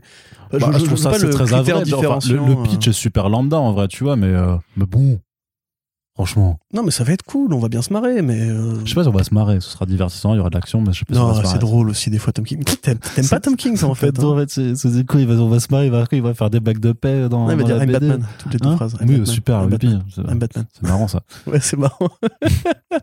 en fait, tu détestes Tom King depuis le début? Non, pas du tout. T'assumes pas, espèce de mec. Non, mais, mais non, j'aime bien caricaturer un peu cette image, voilà, de, de, de, de- ces récits, mais c'est, comme, Jeff Lemire avec, euh, oh, tiens, de quoi quoi ça parlait Oh, bon, ben d'un père et d'un fils et ils s'entendent pas. Super. Ouais, mais là, justement, c'est pas le cas parce qu'il n'y a pas de dépression dans cette histoire. Bah, euh, Peut-être qu'ils nous le cachent. Franchement, ça me ferait trop marrer qu'en fait ce soit. Non, mais les Human Target, tu vas voir qu'il s'est rigolé aussi. hein. Allez, d'accord. Mais bref, non, mais euh, franchement, pff, honnêtement, non. Ouais. Enfin, Celle-là, je pourrais limite Ça a l'air mineur. Non, je mais ça a limite mineur. m'en- passer, tu vois. Ouais, mais je trouve qu'il y, y a beaucoup de Batman avec des grands auteurs. Il y a Jock, euh, il y a euh, merde, aide-moi, Tom Taylor qui fait du Batman. Enfin, il y a quand même plein de trucs déjà super cool pour les fans de Batman. On n'est pas obligé d'en rajouter tout le temps, quoi. Non, effectivement. Et c'est pour ça qu'on va terminer la partie VO avec donc le nouveau projet du Black Label qui, pour une fois, ne s'intéresse ni à Batman, ni à Superman, ni à Wonder Woman, y a Spaceman. ni à effectivement ni à Spaceman. Euh, c'est donc euh, les Rogues. C'est euh, un projet sur les, les donc les je sais plus comment on dit les euh, comment on dit en français. Les voleurs, Non non non non non. les renégats. Je sais plus les si c'est les renégats, les Lascars non. Non, si je crois que c'est ça. Je crois que c'est les La- c'est les Lascars en VF. euh. C'est pas pourquoi c'est drôle. faut rien, faut rien, continue. Et donc, donc le titre en anglais s'appelle Rogues, tout simplement. Donc c'est sur les, les super vilains, donc Captain Cold. Voilà, les super vilains de The Flash. Donc c'est dit- c'est écrit par Joshua Williamson et c'est dessiné par Leo Max, donc qu'on avait euh, pu euh, retrouver sur le très très très chouette euh, Basket Full of Heads. et, et en attendant que Corentin reprenne ce. Mais pourquoi ça te fait rire? C'est même pas drôle. C'est un- Oui, c'est ça, c'est les Lascars en VF, quoi. Et je comprends pas pourquoi ça te fait autant- rire. hein. Franchement, c'est. C'est pas. Euh, pour rien. Continue, continue. Donc c'est vachement bien. Léo Max, super, j'adore. J'attends ton commentaire. Mais, mais- bah non, mais t'as fini. Mais présente la série, présente le synopsis. Bah, grosso modo, c'est un peu un Dark Knight Returns euh, des Rogues. Enfin, c'est vraiment le récit crépusculaire euh, des, des Rogues avec un avec un Captain Cold vieillissant qui veut qui veut s'embarquer euh, ben, dans un dernier dans un dernier casse. Ouais, c'est ça, et c'est pour le coup vraiment cool parce que bon, déjà Williamson c'est bien repris en main. Tu vas y arriver, hein, tu vas y arriver. bien repris en main depuis quelques temps. Infinite Frontier était vraiment chouette. Ce qu'il fait sur Damian, c'est super cool aussi. Alors son Batman, j'avoue, je n'en j'ai pas encore rattrapé. Euh, mais là, on voit que c'est un peu devenu en quelques, quelques mois, en fait, euh, le lead Bon, scénariste. une euh, bonne année quand même. hein, Une on bonne année, ouais, Voilà. allez. Bonne année. Soyons, so- so- soyons sympas. Alors bonne année, par contre, c'est putain 10 jours avant là, c'est pas possible quoi. Ça, Oh, porte non, malheur. Mais ça non, mais pourquoi. C'est quoi? Non, mais c'est pas bien, ça. c'est pas bien. Toi, tu m'as coupé l'envie de rire, là, bravo. Ah bah tant mieux parce qu'on en avait besoin. Donc, effectivement, euh, il a fait l'événement principal Infinite Frontier, il fait maintenant Batman, il fait un petit crossover avec la Shadow War, je crois. Donc, il est déjà assez gros pour générer des crossovers rien qu'à lui.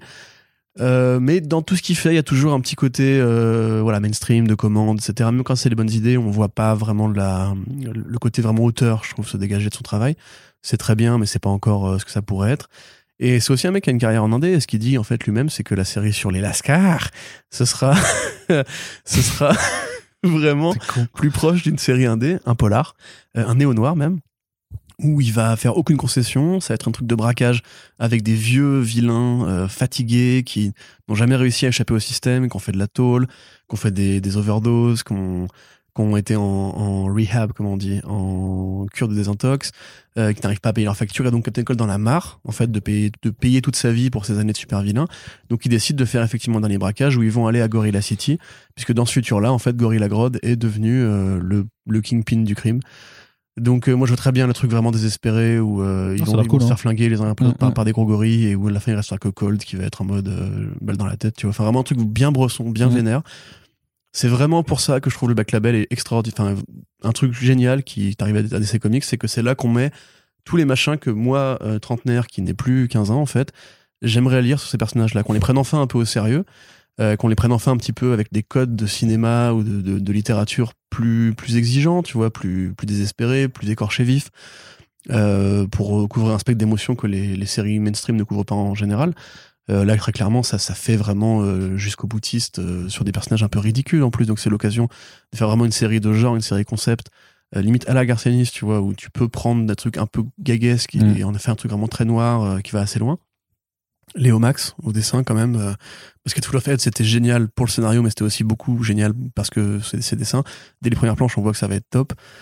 Franchement euh, je connais pas trop le, le- la carrière de Williamson en, en indé à part euh, Birthright que je trouve euh, dispensable au demeurant Mais mais il avait fait Frostbite justement chez Vertigo qui était hyper bien dessiné par Jason Alexander Shaw. c'est un polar aussi Que ouais, bah thriller thriller scientifique futuriste un peu comme ça mais qui était super cool quand même. bah du coup voilà euh, quelque part c'est aussi l'occasion pour lui de montrer ce qu'il vaut en dehors de ses séries de Mm. commandes Euh, non, je suis vraiment super chaud. Quand j'ai fait la news, j'étais en mode genre putain, mais voilà ce qui donne envie de lire du super-héros, voilà ce qui donne envie de lire des comics. Euh, au-delà du côté divertissant et feuilleton et soap opéra, etc. Est-ce que tu penses que pour la publication en VF, le l'album s'appellera juste Lascar ou pas? Non, franchement, Urban, si tu m'écoutes, On n'avait pas le choix, on, c'est la peut, on accepter les titres français. Hein. Batman, c'est pas l'homme chauve-souris. euh, Bah oui, Wonder mais- Woman, c'est pas, la, la femme merveilleuse. euh, Oui, mais c'est le même- super mec pour Superman. Non, mais il y a des noms euh, qui ont été traduits depuis des années et du coup, c'est c'est des nomenclatures qui sont en vigueur. Quoi. Mais tu sais, genre Serval, on a réussi à s'en débarrasser, par exemple. Ouais, mais alors ça, c'est parce que c'est Marvel qui l'a demandé, je crois, en fait. Est-ce que. Diablo, il y a encore Diablo ou on dit Nightcrawler pour de bon, ça y est? Je sais pas, je t'avoue, je sais pas. Parce qu'il y a quand même quelques bonnes idées dans les. Mais après, il y a plein de gens juste en France qui, qui, qui utilisent Diablo encore, tu vois. on, dit Alors, quand même, on dit quand même les rogues en général quand on parle d'eux, tu vois. je me demande. Le je- trickster, je- on dit pas le plaisantin. Je sais plus si, par exemple, est-ce que Storm s'est Storm s'est repassé Tornade ou pas, je sais pas. Faut- pourtant, je lis les, Tornade, bien, euh, les albums récents, C'est euh, joli, Dornan. faut que je vérifie. Je, sais qu'il y a une nomenclature hein, pour les traductions ou pas. En fait, il y a des traductions qui continuent d'être utilisées et il y en a d'autres, par contre, Mhm. où ça a été reversé un petit peu et du coup, c'est les noms anglais qui restent, quoi, tu vois. Mystique, c'est mystique encore. Je pense, ouais. Je... C'est pas rogue, du coup, justement. Non, ouais, non. Ça, pour le coup, c'est plutôt une bonne nouvelle. Mais bref, non, euh, chouette carrément. euh, hâte que ça sorte en français pour vous en reparler. Enfin, j'espère que ce sera bien déjà, évidemment. Ouais. Et c'est cool de voir Léo Max, euh, un artiste dont j'attends beaucoup de choses, euh, faire son, son petit bonhomme de chemin. Allez. Et on en a terminé pour la partie comics, Corentin. Eh ben, super. Eh bah, du coup, on va continuer avec la partie adaptation. Toi, t'en as pas parlé, t'as pas dit que c'était bien. Dis que c'est bien. C'est bien. Ok, merci Arnaud. Et donc du côté de la partie série télé, on a le point, la CW annonce un projet, personne n'en a rien à foutre. Bonjour Avec une série télé Gotham Knights en développement par les scénaristes de Batwoman. Ah, mais tu l'as mis, j'avais même pas fait gaffe. Euh, ouais. Et alors, et alors le pitch, c'est assez incroyable parce que grosso modo, c'est le fils adoptif de Bruce Wayne. Enfin, ou je sais plus si précise adoptif, mais en gros, on fait comprendre que c'est pas son fils biologique, donc c'est pas Damian, a priori, ce serait peut-être plus Tim Drake, qui grosso modo, après l'assassinat de Bruce Wayne, décide en fait euh, d'aller voir les fils des super vilains euh, qui sont bah, tous euh, recherchés parce qu'ils pensent que c'est c'est l'un des deux, euh, c'est l'un d'eux le coupable. Et donc bah voilà, du, du coup, ils sont tous un peu des renégats et ils vont former une équipe, donc euh, des, des Gotham Knights. Euh, et et du coup, bah, c'est marrant de voir DC Warner un peu capitali- capitaliser juste sur la marque Gotham Knights parce que bah il y a un jeu vidéo euh, qui s'appelle comme ça qui va euh, arriver très prochainement. Sauf que euh, dans les faits, bah, ça n'a absolument rien à voir parce qu'il n'y a pas de Batgirl, de Jazz Hunter, de ce genre de choses là au programme. C'est vraiment une autre équipe avec un autre projet qui, qui s'appelle comme ça. Et donc, Corentin, vu que c'est un point, la CW annonce un nouveau projet dont personne n'en a rien à foutre. Quelle va être ta réaction? J'en ai rien à foutre. Merci Corentin. non, bah, très bien pour la CW. Je suis content qu'ils aient a- le droit de il- pas il- utiliser Batman encore une Il fois. arrive pas. Ah non, mais ça n'a rien à voir. Ça, c'est pas. Enfin, je pense pas que ce soit le, le, le, le- J'en ai marre. Enfin, tu sais, ils, ils ont pas le droit de l'utiliser en tant que tel, mais il- sa présence se fait quand même de plus en, enfin, elle est de plus en plus franche Ah quand bah même. oui, hein, bah, franchement. Batwoman. euh, euh, Bah le oui, voilà. Batman plane Voilà. sur, Batwoman, sur Batwoman. sur Titan. Euh, sur- Tu veux vraiment que je commente? Non, pas Ah, du tout. Mais par contre, j'ai Ah. bien envie d'avoir ton avis Merci. juste sur le tout petit micro teaser Oui. animé Oui, de la série d'animation Moon Girl et Devil Dinosaur qui est produite tout à fait. par Lawrence Fishburne qui arrive à l'été prochain. Après, je crois que c'est prévu pour Disney Channel, mais j'imagine que ça pourra se retrouver aussi sur Disney Plus euh, à plus ou moins long terme et qui, en l'espace de euh, 10 secondes, a plus euh, d'imagination euh, visuelle que euh, tout euh, Spider-Man No Way Home. Bah, c'est ce qu'on dit à chaque fois, de toute façon, c'est encore une fois plus, euh, plus d'animation, moins d'images réelles, s'il vous plaît. Euh, alors, c'est produit par Laurence Fishburne. Il n'y a pas du Vernet aussi qui était dessus? C'est fort possible, je, n'ai pas tous les noms exactement. en tête. Mais ouais, déjà au niveau du design, bah, c'est super cool. Euh, on voit clairement euh, à qui ça essaye de parler, entre guillemets, cette génération qui a un peu été élevée par Cartoon Network. Ouais, il y a un, côté qui- super nana un peu, je trouve. Ouais, Euh, clairement. mm. Même, même Teen Titans Go, euh, avec cette espèce d'esthétique super, euh, super vénère, super riche. Les espèces d'arrêts sur image quand elle met une patate et tout. Ouais. Le dino, il est trop mignon. Euh, la colo fait très Spider-Verse aussi. Tu sais, colo pop électrique, Ouais, fun ouf. et compagnie. Donc, euh, personnage euh, très peu connu en plus, Moon Girl. euh, C'était Moon Boy, je crois, au départ, de Kirby. Un mec avec un, gamin un dinosaure et tout. Après, ça a évolué vers, Moon Girl. Et dès l'époque, Laurence Fishburne avait dit on veut faire des petits dessins animés, enfin, dessins animés avec des petites meufs afro pour, voilà, pour la génération que ça intéresse. Et c'est super cool. Il a tout à fait raison de le faire. Moi, quand je vois justement ce truc-là, encore une fois, je regrette simplement que l'animation soit pas davantage mise en avant ou soit pas un- au, au cœur entre guillemets des préoccupations des éditeurs parce que c'est en donnant ça aux gamins que tu les intéresses aux super-héros sous ce- ce- un format comme ça et qu'après en grandissant ils deviennent consommateurs des BD et éventuellement du merchandising qui va avec. Donc euh, franchement comme la série Aquaman, enfin la, la série de moyen métrage Aquaman ou Teen Titans Go ou euh, il y avait un autre cartoon qui avait l'air cool, je vais pas m'en souvenir. Modoc?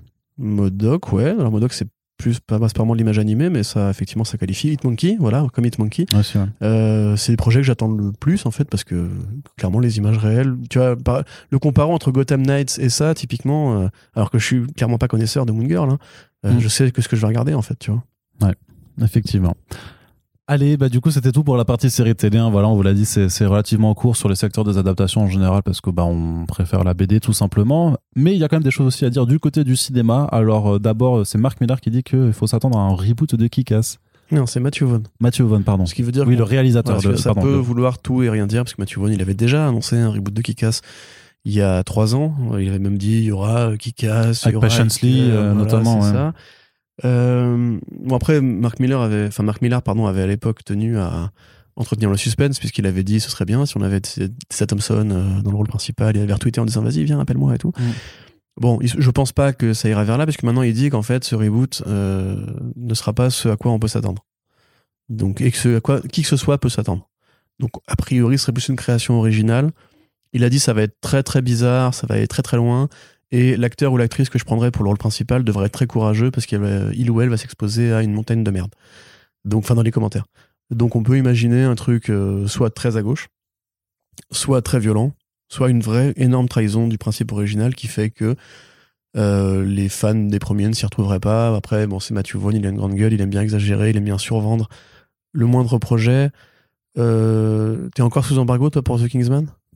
Euh, non, non, non, non, c'est. Ouais, alors les- du coup, ça vaut quoi en 2021, euh, Matthew Vaughn Bah moi, j'ai trouvé ça plutôt sympathique. Hein. Franchement, euh, c'est vrai qu'il faudra, faudra, de toute façon, il faudra que je fasse ma, ma critique avant la sortie du film. Et je suis plus sous embargo du tout euh, là, là maintenant.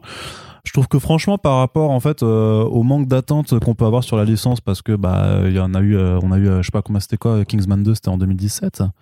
Donc 4 ans en fait Ouais. sans, sans qu'il y ait vraiment rien et, tout. six bandes annonces. Ouais, c'est ça.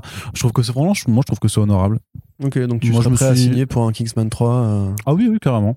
et un Kick-Ass 3 Et un Kick-Ass 3. Tu vois, parce que le euh, problème, c'est que si tu fais la suite du C'est 2, pas, c'est pas un mauvais réel. Après, si on lui confie des projets sur lesquels il a forcément pas grand chose, pas forcément tout le temps des choses à raconter, mais après, sur du simple point de vue de mise en scène et tout ça, il a toujours, enfin, il y a quand même un moment dans, dans, dans The Kingsman, un combat d'épée où t'as plusieurs plans qui Ouais. sont mis, en Ah fait, non, sur le ouais. manche de l'épée, et du coup, ça, c'est quand même, très fort, donc ouais. mise en scène, il y a toujours des trucs ça aussi intéressants. dans, dans le 1 avec le parapluie où t'avais Ah oui, oui, c'est ça. Bah, bah, du coup, il reprend ces trucs. Mais après, voilà, il y a toujours des plans que je trouve intéressants. Puis après, ça reste toujours, euh, en tout cas par rapport à The Kingsman, de réinventer en fait euh, les événements politiques qui ont mis en place la Première Guerre mondiale, mais en imaginant que toutes les personnalités politiques sont des méchants de comics. En fait, c'est plutôt rigolo. À vrai, en vrai, tu vois, c'est euh, c'est assez, assez grossier. Par moment. Enfin, je sais pas, ça grossit les trucs et tout. Enfin, moi, j'ai, franchement, j'ai bien kiffé. Franchement, je trouve que c'est, c'est plus, euh, ça, ça a plus de sincérité dans la démarche que qu'un autre film qui est, qui est sorti récemment. Mais de Je, quoi, de je suis hein désolé, ah, je suis désolé, je suis De quoi désolé. tu parles? Tant pis, tant pis. Ma- il est- voilà, je, je ne leur, je ne leur donnerai pas ma. Bah, moi, si tu veux, euh, bon, autant je trouve ça intéressant de faire un, à la Après, limite un, Kick-Ass, un Kick-Ass Returns, tu vois, où on reprendrait, ouais, mais bon. euh,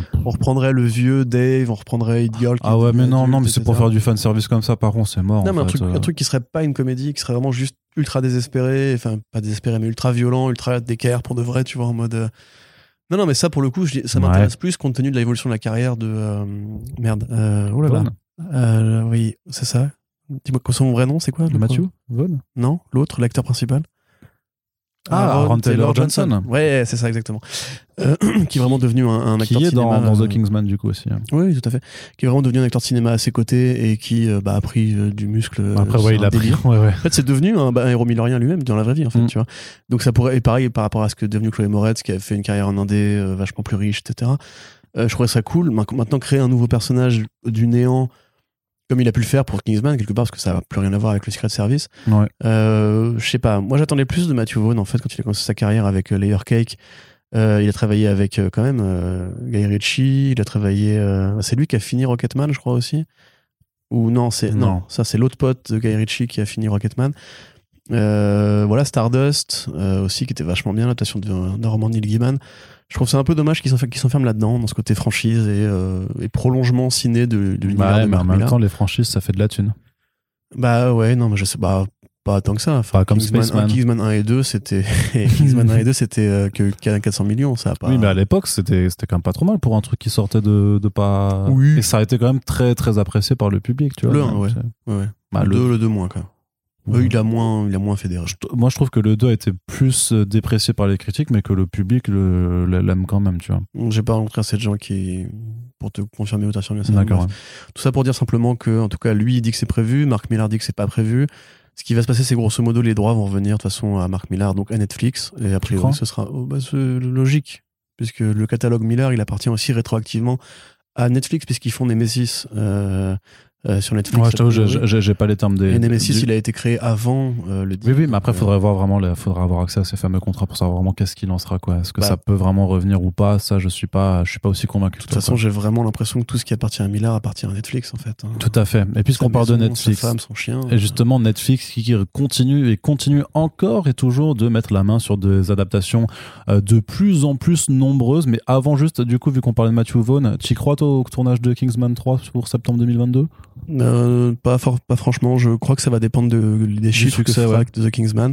Et à mon avis, ce sera, ce sera pas des gros chiffres. Donc, euh, Bah, disons Mm. qu'il il sort dans un contexte un peu difficile parce qu'il y a un certain film qui, euh, à mon avis, Ouais. va. en- Mais même Matrix, hein, je pense que Matrix va, va pas marcher à Matrix, cause je de ça. pense quand même plus. Non, Ma- parce que Matrix, il sort sur HBO Max. Maintenant que le stand Twitter s'est vraiment mis dans la tête qu'en fait il fallait aller le voir juste parce que euh, apparemment Keanu Reeves et Carrie Moss sont bien vieillis et je crois que c'est le seul argument de plein de gens Ouais. ce qui est une tristesse monumentale Mais la cinéphilie Twitter n'est pas représentative du grand public. euh, non mais ça fait, ça fait vraiment des posts qui... non c'est pas non non je parle pas de cinéphilie je parle de vraiment de trucs grand public qui percent euh, à 50k de, tweets tu vois Le grand public américain, il va rester chez lui pour regarder ça sur HBO Max. ouais probablement ça fera quand même de la thune dans ce cas-là Bah, sachant que c'est là aux États-Unis que le plus gros box-office va se faire euh, quand même, donc euh, ça va à mon avis en, en termes de Mhm. box-office cinéma, du coup ça va, ça va. franchement Du- Dune est quasiment à 400 millions alors On fait un qu'il pari n'y a même pas 100 millions pour euh, le box-office domestique d'ouverture de Matrix Resurrections. mais non mais d'ouverture il y y a que Spider-Man qui a fait une ouverture à plus de 100 millions Arnaud Alors même, Tu- même, le, ton piège est grossier et visible. Même pas 90.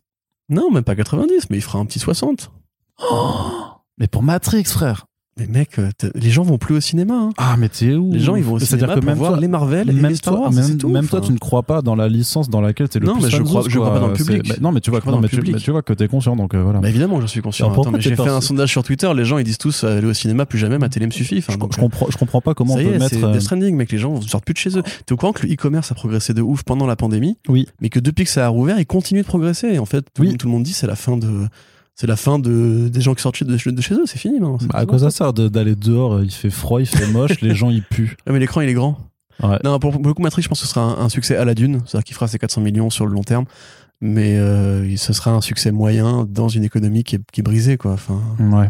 le cinéma a perdu, c'est fini. Moi, je pense que euh, voilà. ouais. bah, je, je- je- c'est marrant d'avoir cette lucidité sur le cinéma d'un côté et pas sur les comics de l'autre, Corentin. Mais bon, t'es conscient que Matrix va pas marcher, t'es persuadé C'est toi que. qui vas en faire un running gag, en que- fait. Bah, en même temps, oui. Je bah. dis pas que ce sera un, un truc qui va vendre palette. Allez, c'est bon. Je dis que vu ce que ça coûte d'éditer ça, c'est que quoi, c'est 9 numéros, euh, Spaceman?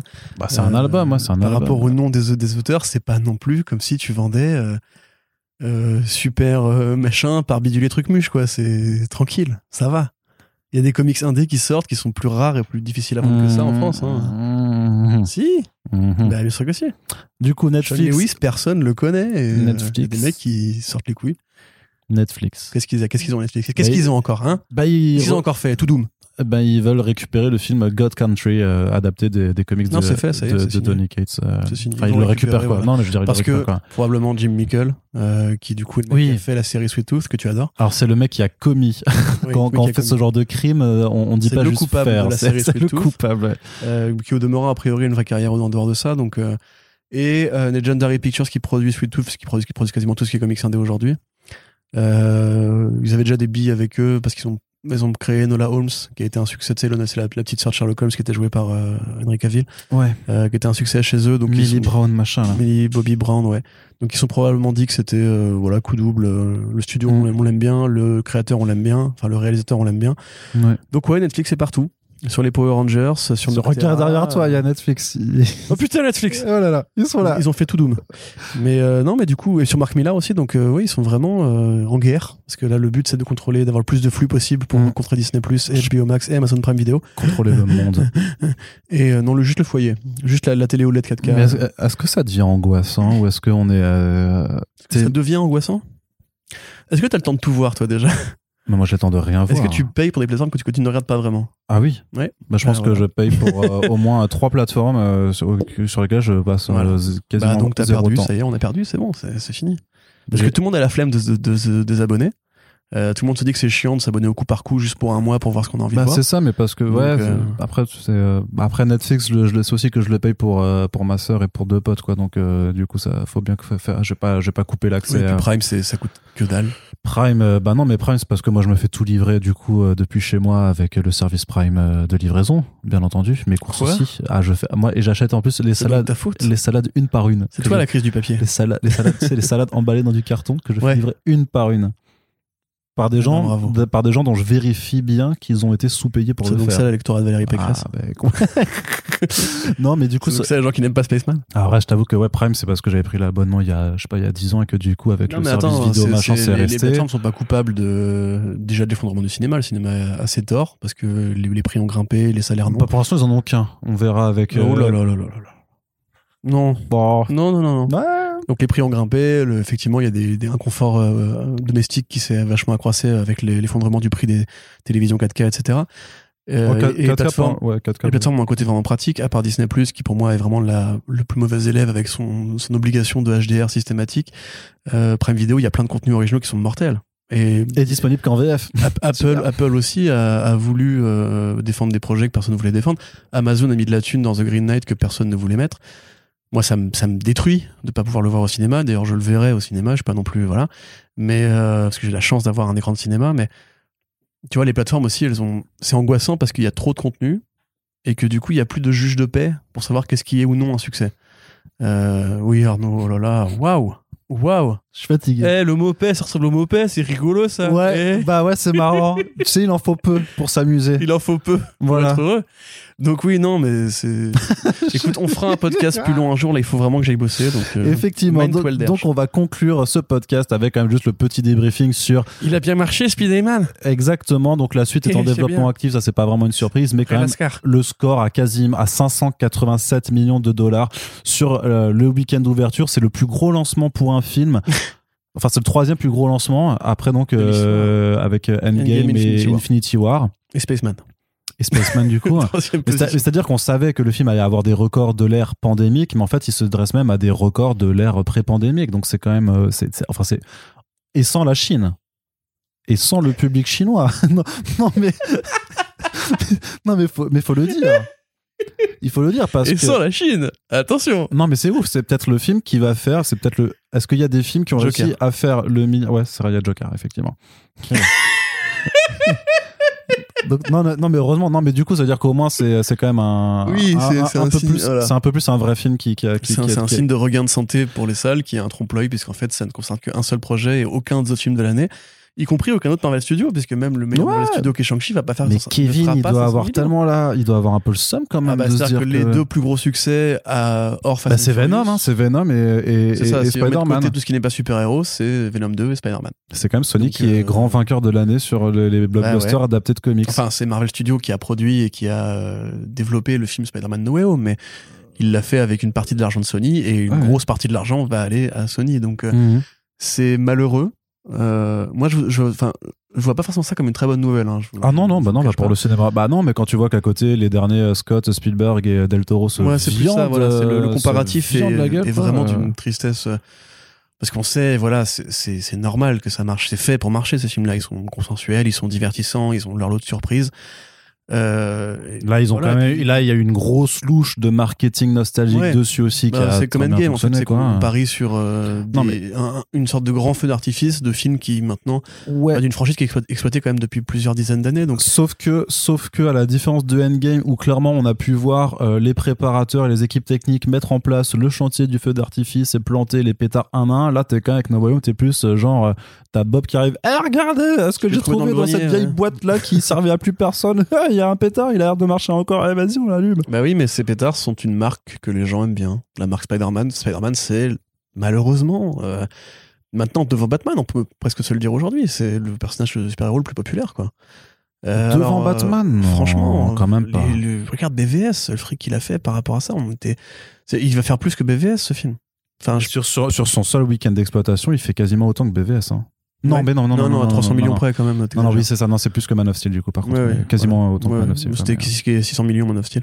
Donc ouais, tu vois, c'est euh, impressionnant. Enfin, c'est super impressionnant. Voilà, moi, je suis- oui, je suis content que ça fonctionne parce que le film, il est pas, il est pas méchant. Il a des, il a des trucs qui, qui me dérangent vraiment euh, au niveau euh, éthique ou ce que tu veux, respect du public, respect de, de ce que c'est le cinéma, etc. Mais ça, c'est des débats de, de branleurs. Mais euh, non, mais clairement, enfin, par rapport à ce que fait West Side Story, bon, moi, je être très honnête, je m'en fous hein, de West Side Story. Ouais. J'aime bien le- l'original, mais je peux me passer d'aller le voir. Mais quand même, 10 millions, c'est que dalle. Euh, 3 millions pour Del, Toro, pour le coup, j'étais assez, chaud quand même pour Nightmare Alley. Euh, 3 millions, 3 millions, enfin c'est ah c'est horrible. C'est Disney qui a choisi de le mettre là en face de Spider-Man parce que ça leur appartient. C'est euh, euh, maintenant c'est- plus Fox Searchlight, c'est je sais Searchlight pas. Pictures. Ouais, c'est ça. Mais après, est-ce que, franchement, la théorie de Disney essaye de couler ses propres films. je Non mais attends, c'est eux qui choisissent les, les slots dans le calendrier. Ils devaient quand même se douter que Spider-Man ferait plus Oui, mais d'argent que Nightmare Guillermo Alley n'est pas présenté du tout comme un blockbuster, donc c'est pas censé être un concurrent à Mais No Est-ce Way qu'il a Home. été vraiment déjà présenté? Est-ce que entendu parler avant d'avoir les chiffres Non, euh? pas trop, effectivement. Bah, si, un petit peu quand même, parce que moi, je m'intéresse à Del Toro, mais j'ai envie de dire que euh, No Way Home, de toute façon, allait faire du mal à tout euh, ce qui sort. Donc après, c'est juste, euh, effectivement, de, de, je veux dire, est-ce que Nightmare Alley le sortir vraiment au, au même moment, ou une semaine avant, ou une semaine plus tard, parce qu'il faut aussi les sortir les films à un moment donné? Bon, mais de- tu, tu lui laisses le temps de trouver une base de presse, de public, de faire un bouche à oreille. Tu le sors deux semaines avant Spider-Man, il s'en sort mieux que ça, je pense. Enfin, j'en sais rien. En fait, aujourd'hui, je crois que je suis vraiment déconnecté des attentes du public parce que euh, j'en ai parlé récemment sur Twitter. Il y a vraiment plein de gens qui me répondent que non, le cinéma pour eux, c'est fini, quoi.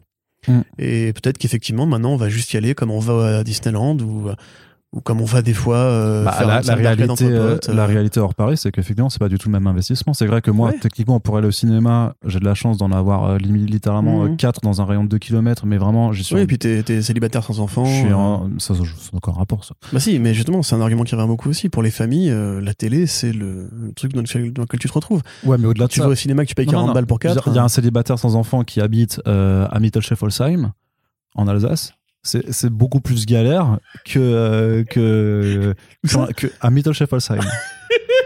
C'est c'est, euh, c'est beaucoup plus galère d'aller au cinéma pour lui que, un que de- même un Strasbourgeois, tu vois, par exemple. Pour- juste par rapport Oui, à mais ces bien questions de entendu, distance, de cette entendu. distance mais même, même dans des grandes villes, entre guillemets, apparemment, pour trouver de la VO, c'est compliqué. Euh, Ouais, après, je t'avoue que sur Paris, tu t'as pas ce problème, quoi. Non, c'est clair. Bah, en fait, on a un microcosme. Mm. Non, un microcosme de, de, de 10 millions de personnes, mais même pour les banlieusards, il faut traverser le périph, euh, prendre les transports en commun, chercher une, une place de parking, etc. Moi, je comprends qu'effectivement, ce soit compliqué. Par contre, je comprends pas qu'on puisse préférer sa télé, vraiment. Je- C'est un débat qu'on pourrait avoir un jour si on avait l'occasion d'inclure ça à la ligne faire sprint, mais moi, personnellement, l'expérience ciné, t'es tout seul avec le film, normalement, sur ton téléphone, et je, moi, je, je milite depuis des années pour que les salles installent des brouilleurs qui bloquent les, les ondes 4G à l'intérieur des salles, parce que ça m'énerve, ça énerve tout le monde, de voir un mec Mhm. sur Instagram ou sur Twitter pendant que tu regardes le film. Euh, mais t'es tout seul avec le film, tu peux pas zapper, tu peux pas mettre pause, tu peux pas parler à ton copain, t'as vu ce qu'il a fait Euh, bah, justement, le problème, c'est qu'il y en a qui font ça, il y en a qui bouffent, il y en a qui parlent, et Ouais, ouais, ça je comprends aussi. les vidéos euh, des, des premières de No Way Home au Grand Rex et tout ça. Enfin, moi, je, moi, je peux pas. hein, Non, mais ça, non, justement, c'est ce qui fait tout l'intérêt du film. franchement. c'est le Ça côté expérience collective. Ah non, moi, je ouais, ça Moi, sinon, je me serais vraiment emmerdé. Enfin, on, on réservera ça pour l'avis qu'on aura plus tard, parce que j'ai essayé de pas être trop euh, vindicatif sur les réseaux par rapport à ça. Donc, j'ai pas détesté le film, hein, mais on en reparlera.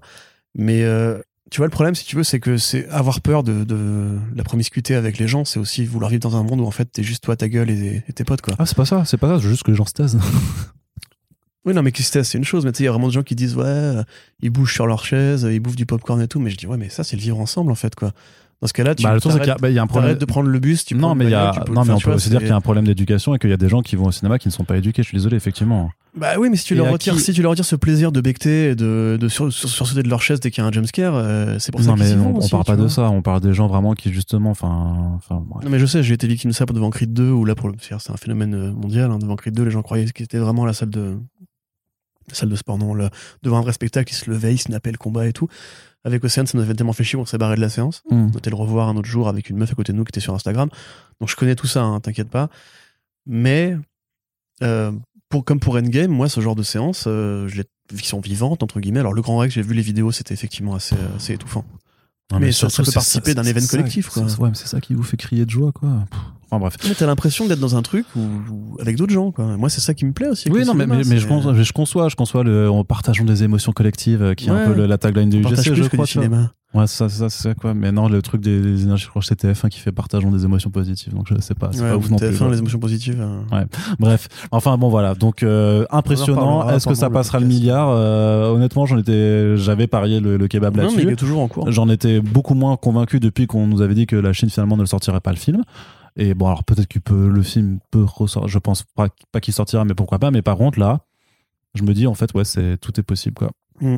Tout est possible. Moi, je, je commence à me remettre en question par rapport à ça parce qu'effectivement, je- Mais il y a beaucoup de choses. Ouais, a- quasiment ouais, 600 ouais. millions. Mais là, de toute façon, aujourd'hui, ce, ce lundi, il va passer les 600 millions. Oui, il était déjà passé à l'heure où, où ce podcast est publié. Il a déjà, déjà, déjà dépassé tout ça quoi. Donc c'est à la fois bien et pas bien. Ouais. Allez, on termine ce podcast. On espère que les sujets vous ont plu et l'émission également. C'était le dernier front page enregistré en 2021, je crois bien. Et donc, euh, bah, on espère que euh, vous êtes prêts pour une année supplémentaire de, de débrief d'actualité. On vous rappelle que le meilleur, la meilleure chose, le plus grand bien que vous puissiez faire à ce podcast, c'est de le partager sur vos réseaux sociaux, d'en parler un petit peu partout dès que vous pouvez le placer, même dans une conversation qui n'a absolument rien à voir. Par exemple, faites-le dans vos moments intimes avec votre conjoint, Ouais, votre sûr. conjointe, et vous faites, eh, au fait, Ouais, Noël First Print, c'est vach- euh, vachement bien. Tu peux parler politique à table. Alors, tu votes pour qui, toi? Ah, pff, eh, First Print, tu connais? C'est vachement bien. Voilà. Moi, je préfère l'idée que des gens nous parlent de nous dans leur intimité. Mais bon, chacun ses fantasmes, Corentin, bien Oui, non, moi, ça va. Et donc, Ça va. ce que vous pouvez fait, j'ai une vie aussi, sexuelle. ce que vous pouvez faire, mais moi aussi, moi aussi. D'ailleurs, il faudra que je dise quelque chose. À... Voilà. Je vais pas faire. je vais faire une blague sur ta mère, mais, Oui, bon, mais j'avais compris, Arnaud. voilà, T'inquiète, voilà. je te connais. Hein. Ah, tout à l'heure qu'elle peut À avoir 8 ans bientôt, euh, putain, bordel. c'est Quelle ça. horreur. Allez, Libérez-moi. Et du coup, vous pouvez aussi nous soutenir sur Tipeee. C'est la fin de l'année, donc on vous dira pas non plus de balancer toutes vos étrennes dans le dans notre page, mais une partie. En vrai, pourquoi pas? Ça, ça peut toujours servir. Voilà, si vous, si vous avez des petits restes, après vous êtes acheté euh, tous les cadeaux qui vous font plaisir et qui font plaisir à ceux que vous aimez, eh ben n'hésitez pas à euh, nous soutenir pour pérenniser le podcast aussi sur toute l'année prochaine. En attendant, on vous remercie de nous avoir écoutés et on vous dit à très bientôt pour la suite des émissions. Salut Salut